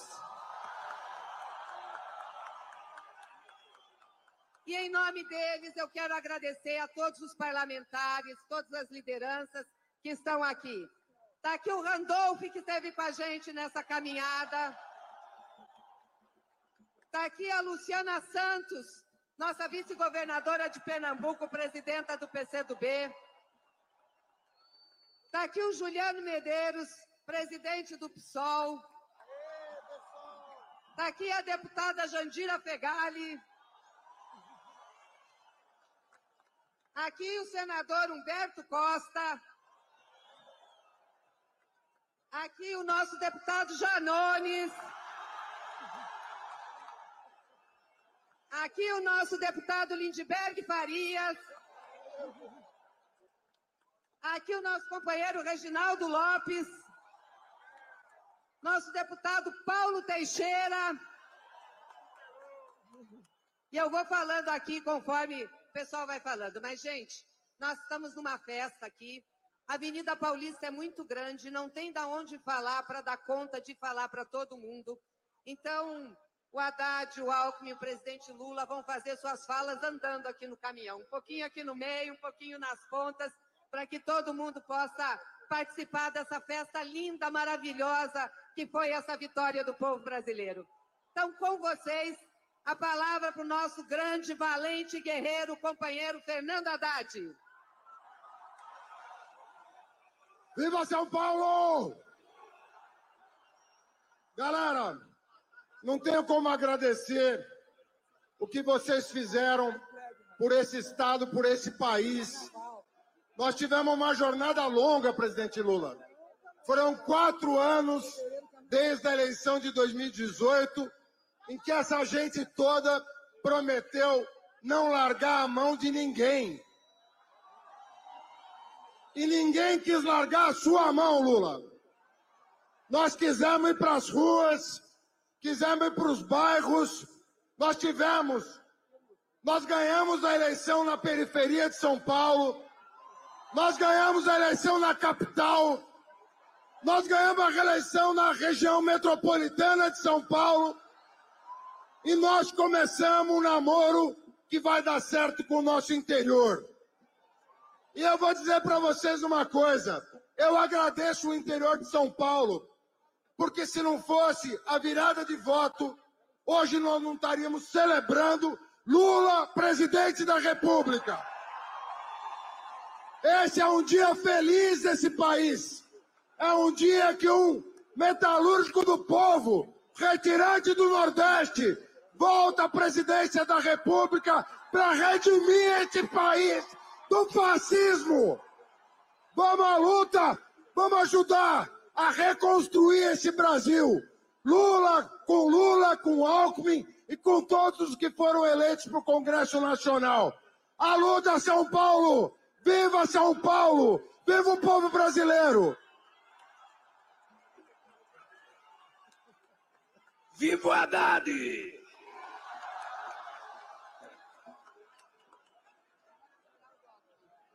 Obrigada, Haddad. Quero aqui também dizer que está conosco o deputado Márcio Macedo,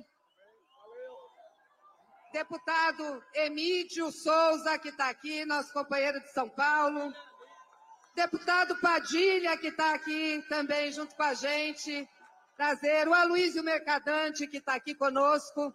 Tem todo mundo que participou dessa caminhada e muita gente que não conseguiu estar. E agora eu quero passar a palavra para ele, que é vice-presidente da República, Geraldo Alckmin.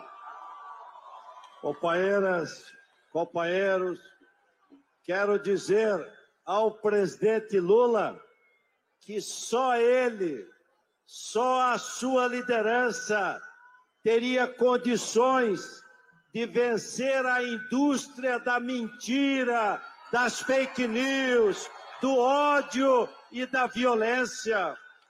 Só Lula teria condição de enfrentar o uso e o abuso da máquina pública jamais vista nesse país.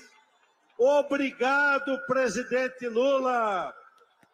A segunda palavra é obrigado, Fernando Haddad, grande prefeito de São Paulo, o melhor ministro da educação.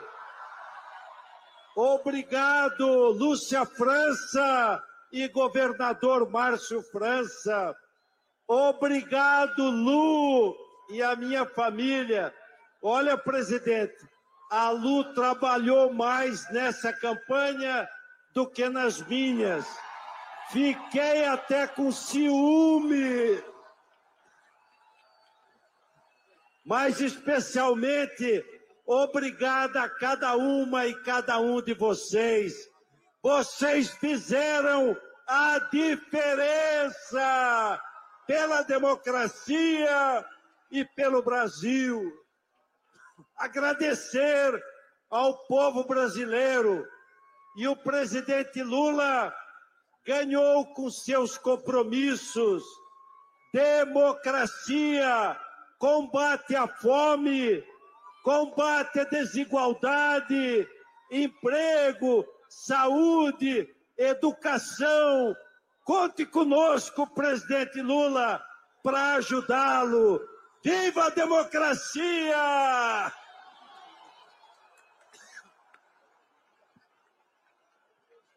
Obrigada, vice-presidente Geraldo Alckmin. E eu queria também aqui saudar e dizer que está presente conosco a nossa senadora Elisiane Gama. Também está presente conosco a presidenta Dilma Rousseff.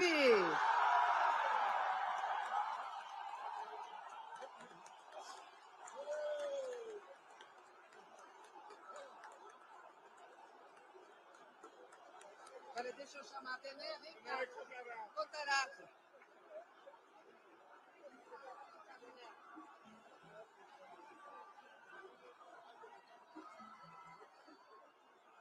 Também está conosco aqui a nossa companheira Benedita da Silva. Também está conosco o nosso senador Fabiano Contarato. É isso, gente. A festa tá bonita e agora tá na hora de quem falar para nós? O presidente do Brasil, Luiz Inácio Lula da Silva. Olha, eu queria apenas dizer para vocês que essa não é uma vitória minha, não é uma vitória só do PT, essa foi uma vitória de todas as mulheres e homens que amam a democracia, que querem liberdade, que querem um país mais justo. Essa foi a vitória das pessoas que querem mais cultura, que querem mais educação, que querem mais fraternidade, mais igualdade. Essa vitória de todos os homens e mulheres que resolveram libertar esse país do autoritarismo. Por isso, eu queria dizer para vocês que eu estou com dificuldade porque eu teria que fazer três discursos, um naquela ponta, outro naquela ponta e um aqui. Eu vou tentar aqui apenas dizer algumas palavras. Eu tenho que agradecer a cada pessoa que me ajudou nessa campanha. A senadora que foi candidata à presidenta, Simone Tebet, uma companheira de muito valor, de muita qualidade, de muita competência. A nossa senadora do estado do Maranhão, a Lisiane, foi outra companheira muito dedicada nessa campanha. E a nossa companheira Marina Silva, que todos vocês conhecem, foi outra guerreira. Tem figuras muito importantes nessa campanha. Esse senador Randolph do Amapá foi um guerreiro, não apenas na CPI, mas na minha campanha também. Ele foi muito grande. Quem mais que eu não falei ainda? O Humberto, o nosso companheiro senador de Pernambuco, Humberto Costa. Eu, eu não tenho uma nominata aqui, mas eu queria dizer ao companheiro Haddad. Eu acho que a campanha do Haddad ela foi fundamental para a gente chegar até onde nós chegamos. Vocês sabem que eu estou num misto de alegria por dentro, porque foi a campanha mais difícil que eu fiz na minha vida. Não foi uma campanha de um homem contra outro homem, de um partido contra outro partido. Foi a campanha de um conjunto de pessoas que amam a liberdade e a democracia contra o autoritarismo em qualquer momento da história. Então, eu quero dedicar essa vitória à democracia e ao futuro do povo brasileiro. Eu, companheiros, eu agora vou me dirigir um pouco naquela ponta, porque aquelas pessoas que estão de lá contribuíram para a gente ser eleito também. Mas eu vou voltar aqui ainda. Eu tenho que ir naquela ponta e tenho que ir naquela ponta para depois voltar aqui. Tá bem? Eu vou naquela ponta. Gente, vamos, vamos.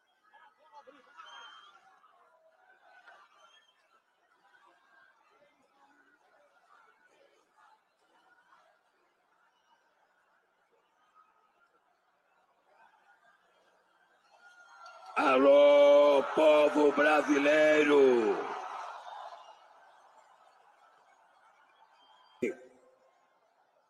Que a razão da minha vitória foi a dedicação, o trabalho de cada um de vocês, de cada homem e de cada mulher que acreditava na liberdade, que acreditava na possibilidade da gente recuperar esse país para o povo brasileiro. Essa vitória não é a minha vitória, é a vitória do povo brasileiro e da democracia. Eu quero agradecer a cada companheira e cada companheiro que participou dessa campanha. Dizer para vocês que eu gostaria de estar só alegre mas eu estou metade alegre e metade preocupado, porque a partir de amanhã eu tenho que começar a me preocupar como é que a gente vai governar esse país. Eu preciso saber se o presidente que nós derrotamos vai permitir que haja uma transição para que a gente tome conhecimento das coisas. Eu quero dizer para vocês que eu tenho dois meses apenas, dois meses para montar o governo, para conhecer a máquina como está, e eu preciso escolher bem cada pessoa que vai participar da nova democratização do nosso país. Eu, eu talvez tire uns dois dias para descansar e depois eu vou começar a trabalhar, porque eu já fui presidente, eu já ganhei a primeira vez, e essa de todas as vitórias que eu tive, essa é a vitória mais consagradora, porque nós derrotamos o autoritarismo e o fascismo desse país. A democracia está de volta no Brasil. A liberdade está de volta no Brasil. O povo vai poder sorrir outra vez o povo vai poder ter acesso à cultura, porque a cultura vai voltar muito forte para esse país, a educação vai voltar muito forte para esse país, e as pessoas que estão dormindo debaixo da ponte vão voltar a comer, vão voltar a ter moradia e vão voltar a ter emprego. Essa é uma das tarefas que vocês me deram e eu espero nunca, espero nunca trair o sonho que levou vocês a acreditarem que era possível reconstruir esse país. Muito obrigado, gente, muito obrigado. Que Deus abençoe cada um de vocês. Agora eu peço licença que eu vou fazer um discurso do outro lado, mas antes eu quero dar um abraço numa pessoa especial, que é a companheira Dilma Rousseff.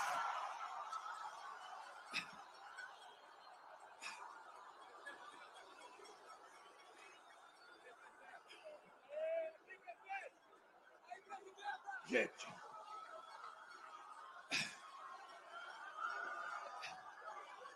agora nós vamos para o outro lado para falar. Eu falei com a esquerda falei com o centro e do outro lado eu vou falar com a esquerda outra vez. Aqui não tem direita. Vamos lá.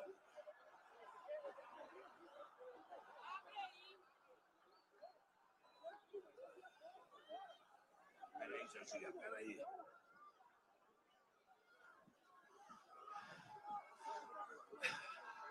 Agora eu vou para a esquerda do lado de lá.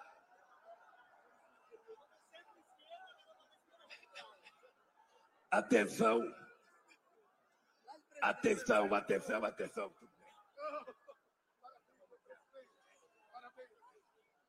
Atenção, atenção. Vamos lá, gente. Vamos, vamos, vamos, vamos, vamos dar licença. Dá licença.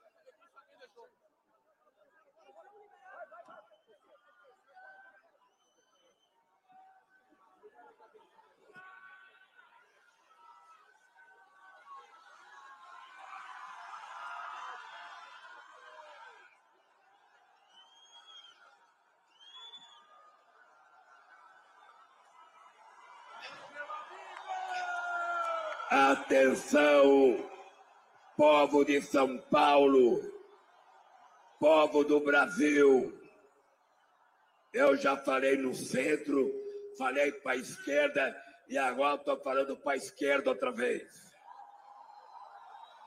Queridos companheiros e queridas companheiras, eu acho que hoje é dia de nós que moramos em São Paulo agradecer a um povo extraordinário, um povo que foi ofendido pelo meu adversário, que é o nosso querido povo nordestino, que nos consagrou com essa vitória extraordinária.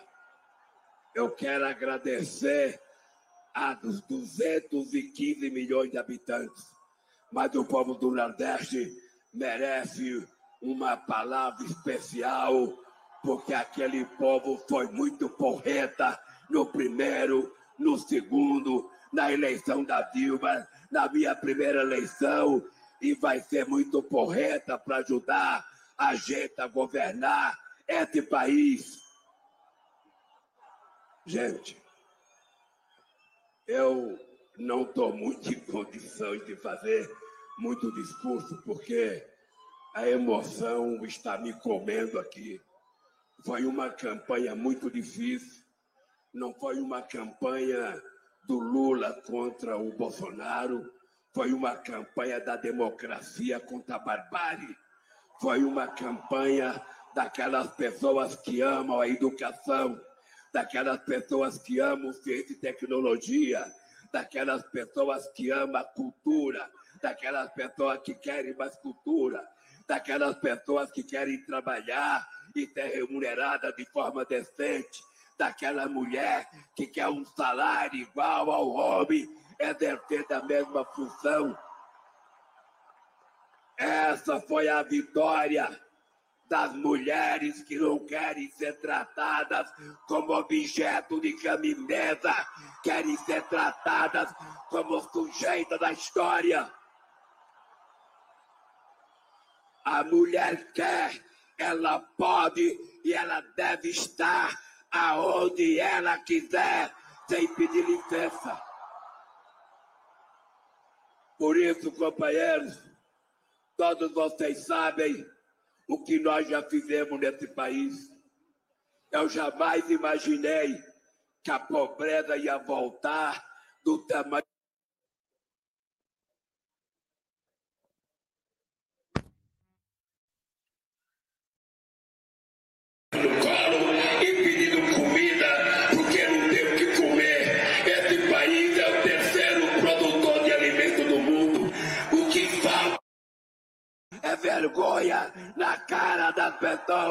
Que governam esse país.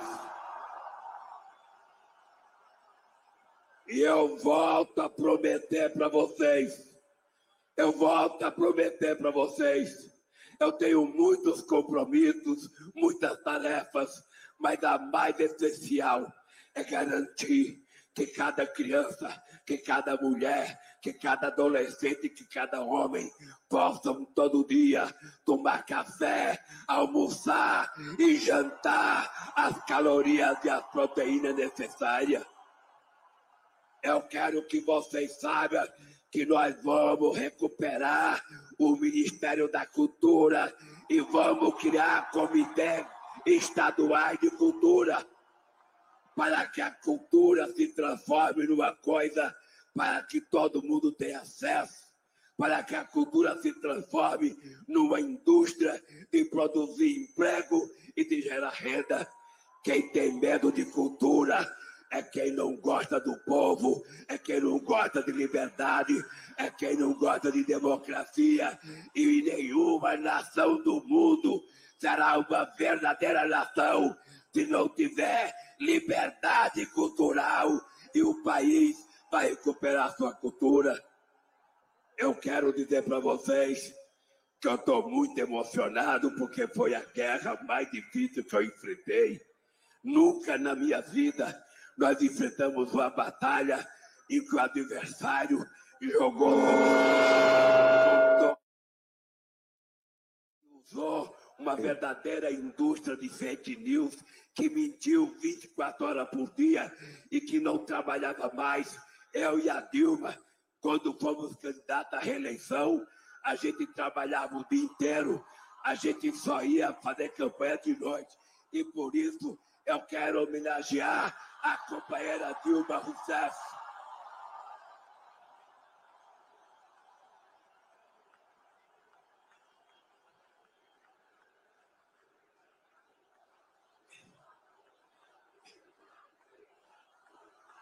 Quero agradecer ao meu querido companheiro Alckmin pela ajuda que me deu e pela ajuda que vai me dar para resolver os problemas desse país.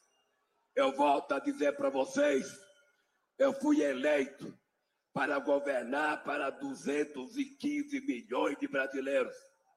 Eu vou governar para todos, sem distinção, sem olhar se é rico ou se é pobre, sem olhar se é de esquerda ou de direita, mas as pessoas têm que saber, embora eu vá governar para todos, são os mais necessitados que irão receber a política mais influente do meu governo. Nós temos que, nós temos que recuperar a educação das nossas crianças, porque as famílias mais pobres perderam dois anos com a pandemia e nós precisamos fazer um mutirão para tentar reeducar essas crianças para eles poderem chegar num nível que deveria estar. Nós vamos voltar a fazer uma revolução. Vai ter ProUni outra vez, vai ter FIES, vai ter Reúne, vai ter Pronatec, ou seja, vai ter. Ninguém venha me dizer que a gente não pode colocar dinheiro na educação, que é gasto. Investir em educação não é gasto, é investimento no futuro desse país. Portanto, gente, eu quero agradecer a vocês. Eu não podia deixar de agradecer a minha cara metade, a companheira Janja. Eu, eu quase que fui enterrado vivo nesse país. Eu considero o momento que eu estou vivendo quase que uma ressurreição. Eu recuperei. Eles pensavam que tinham me matado. Eles pensavam que tinha acabado com a minha vida política. Eles me destruíram. Me destruíram contando mentira a meu respeito. E graças a Deus, eu estou aqui, firme, forte e amando outra vez e apaixonado pela minha mulher. E é ela que vai me dar força para enfrentar todos os obstáculos. E eu quero dizer para vocês que não há nada nesse mundo que vai me fazer esmorecer. Não há nada nesse mundo que vai proibir eu fazer o que tem que fazer esse país, esse povo tem que voltar a sorrir, esse povo tem que voltar a comer, esse povo tem que voltar a trabalhar. E eu vou outra vez recuperar o Brasil diante do mundo. O Brasil não vai ser mais párea da sociedade, o Brasil vai ser protagonista internacional, porque a gente vai voltar a receber os presidentes e visitar os presidentes. E eu devo tudo isso a vocês, a generosidade de vocês. Eu digo sempre que Deus foi muito generoso comigo, porque saí da onde eu saí, não morrer de fome até completar cinco anos de idade, e viver, e ser presidente duas vezes, e voltar aos 77 anos e ganhar outra vez, só pode ser obra de Deus e do povo brasileiro. E por isso eu não posso faltar com vocês, não posso faltar com a minha fé. E prometo a vocês que eu vou fazer tudo que eu puder, até mais do que eu puder, porque é o que vocês me deram como voto de confiança exige de mim respeito a vocês, admiração a vocês.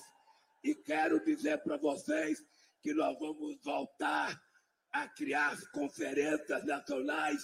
Todas as políticas públicas serão emanadas do povo para o povo em conferências nacionais, municipais estaduais. Por isso, gente, do fundo do meu coração, obrigado, meu Deus, e obrigado, povo brasileiro, pela glória que vocês me deram de vencer essas eleições. E por isso eu não posso faltar. E eu sei que eu vou contar com vocês, porque somente com a participação de vocês é que eu tenho certeza que nós vamos cumprir todas as tarefas que nós assumimos com vocês. Eu acho que o povo já chega de sofrer. Não é possível um povo tão bondoso, um povo tão carinhoso, um povo que gosta de música, um povo que gosta de samba, um povo alegre, sofrer tanto por um governo fascista que não gostava do povo, que não gostava de negro, que não gostava de indígena. E a minha resposta para os indígenas é que nós vamos criar o Ministério dos Povos Originários. Para que eles nunca mais sejam desrespeitados, para que eles nunca mais sejam tratados como cidadão de segunda categoria. E nós vamos ter uma luta ferreia contra o preconceito e o racismo. O racismo é uma doença que nós precisamos extirpar do nosso país. Não é possível. Deus nos fez iguais e não é possível que alguém seja tratado como inferior só porque não tem a cor branca não há nenhum branco melhor do que nenhum negro, e não há nenhum negro melhor do que nenhum branco. Nós somos iguais. O que nós precisamos é oportunidade iguais para a gente provar que todo mundo tem competência, que todo mundo, todo mundo tem sabedoria. Meus companheiros da minha esquerda, da Vila Paulista, um beijo no coração de cada homem, de cada mulher eu vou descansar uns dois dias, depois estarei pronto para montar o governo. O que nós vamos fazer? Um beijo no coração, um beijo no coração.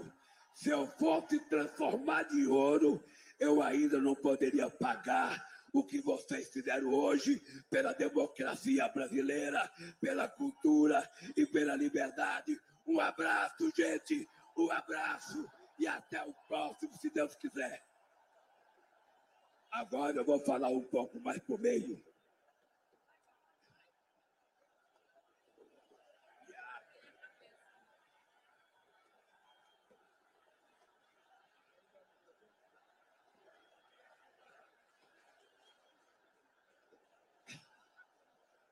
Veja,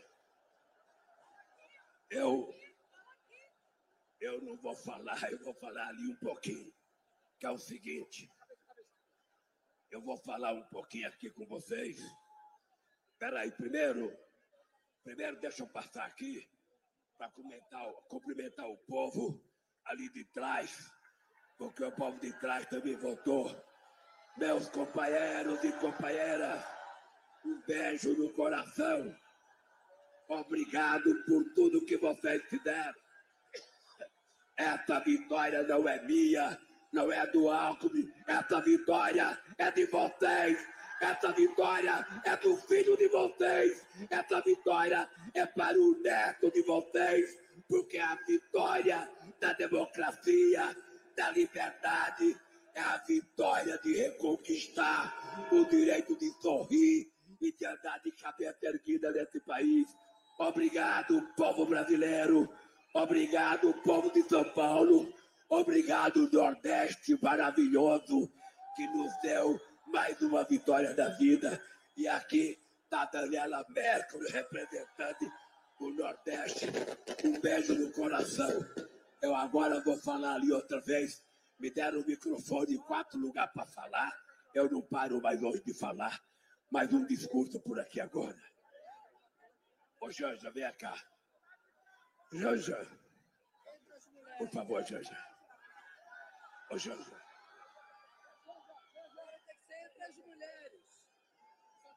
Já falei com Ô, gente. Eu. Eu quero. Eu já falei ali das mulheres. Eu não posso repetir. Eu não posso falar do Corinthians, porque tem outras pessoas aqui. Mas deixa eu falar uma coisa. Gente, eu falei que não ia falar e já falei três vezes. Eu quero me despedir de vocês, dizendo para vocês que um novo amanhã está surgindo. Não será uma tarefa fácil. Eu quero que vocês saibam que o governo será montado com a cara da minha vitória, com os partidos que participaram, com gente da sociedade que pode contribuir. Vocês sabem que a gente vai ter que ter um governo para conversar com muita gente que está com raiva. Em qualquer lugar do mundo, o presidente derrotado já teria ligado para mim reconhecendo a derrota. Ele até agora não ligou. Não sei se vai ligar e não se vai reconhecer. De qualquer forma, eu quero que ele saiba o seguinte: eu devo grande parte da minha vitória à coragem e à atitude das mulheres brasileiras, que é a maioria absoluta da população. E quero terminar minha fala dando um beijo no coração de cada uma de vocês e dando um beijo na minha querida Janja. Não chegou, não chegou a ser um beijo de novela, mas foi um beijo. Foi um beijo. Obrigado, gente. Que Deus abençoe vocês.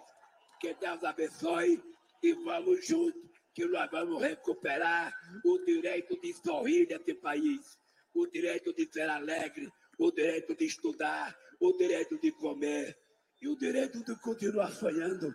Que Deus abençoe a cada um de vocês, a cada uma, e um beijo no coração, um beijo no coração de todas vocês. Tchau, gente. Obrigado e até o próximo encontro.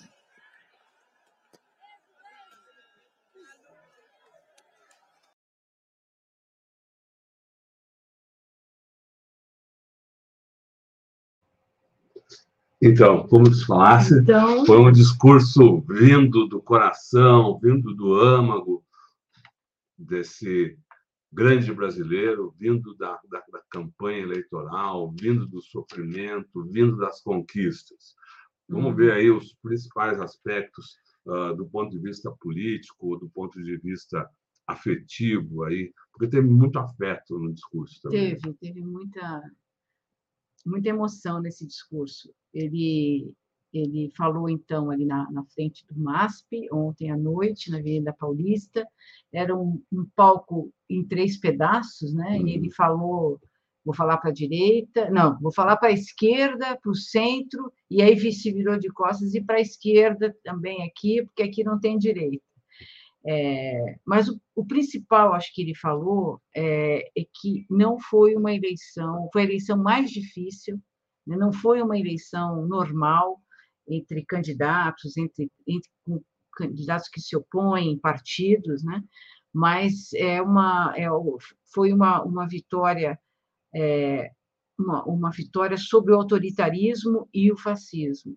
Ele disse que, então, foi a, foi a, eleição mais difícil e a vitória foi a mais consagradora que ele já teve. De fato, né, nessa, nessa circunstância né, de, de é, é, fazer uma eleição contra toda a máquina do Estado, né, com todas, tudo que o Bolsonaro fez para minar o processo eleitoral, é, para fazer as artimanhas todas, né, usar o, o poder público né, em seu em prol da sua da sua candidatura realmente uma, é uma eleição sem sem comparação.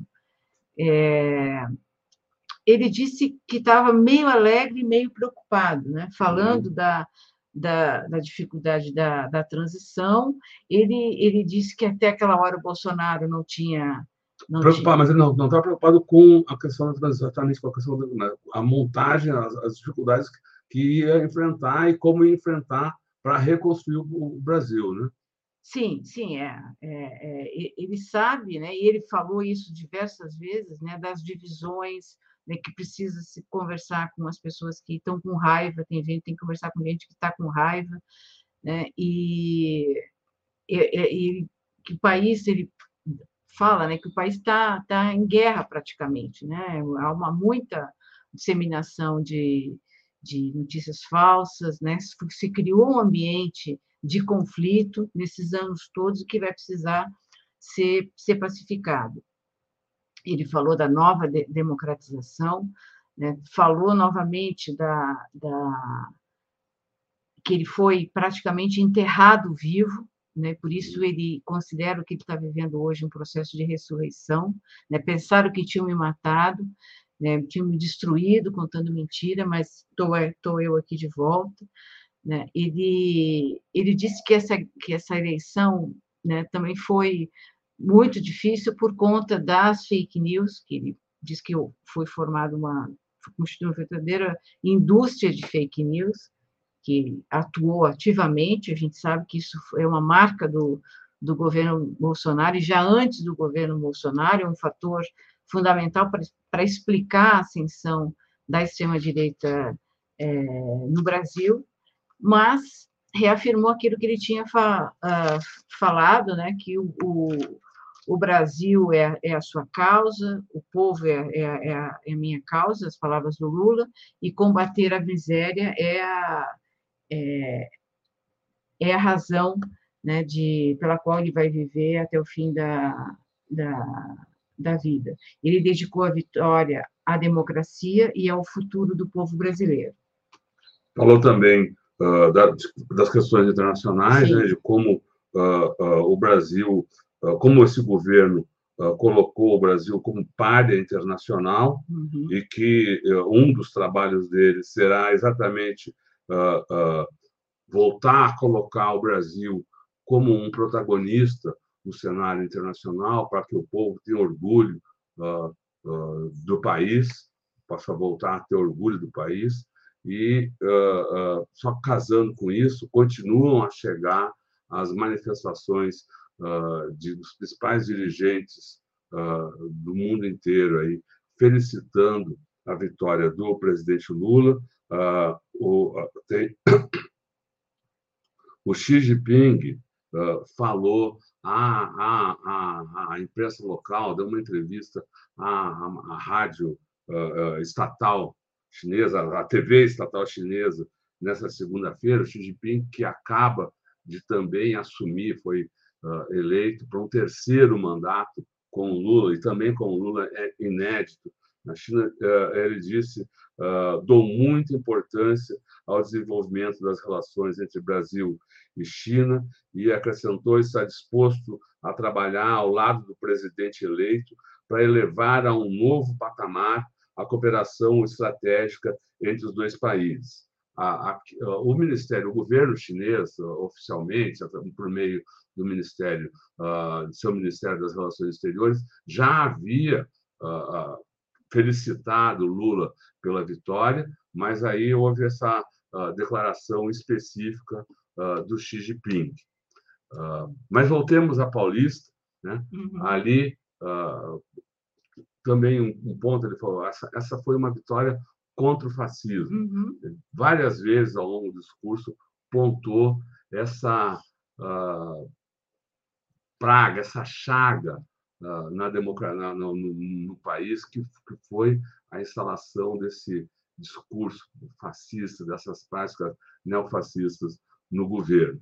E uh, no encerramento de seu discurso, ele, ele, você viu ali, ele foi entregando uhum. o microfone para Daniela América, Maneiro Destino, uma, uma uhum. artista que, tam, que também vem acompanhando a campanha de Lula de uma forma muito ativa, participando uh, dos comícios, participando da, da mobilização de artistas, e presente estava ela no, no palco, começou a cantar uh, uma música que tem sido a, marca das, uh, das suas participações né, no, nesses comícios, que foi o Canto da Cidade, e a gente.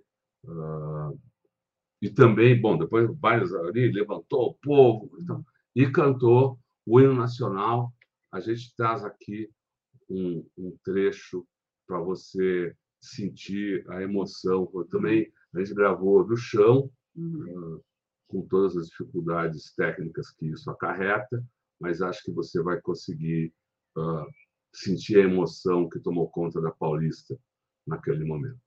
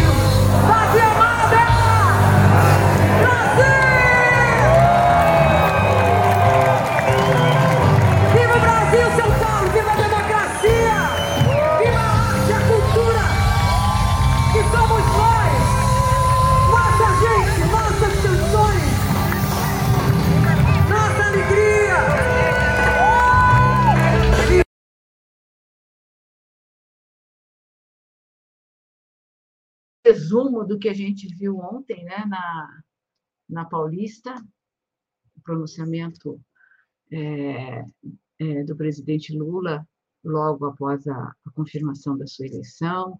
A gente ouviu algumas pessoas que estavam lá, o Jeremy Corbyn, o Celso Amorim, a Fafá de Belém. Mostramos a, a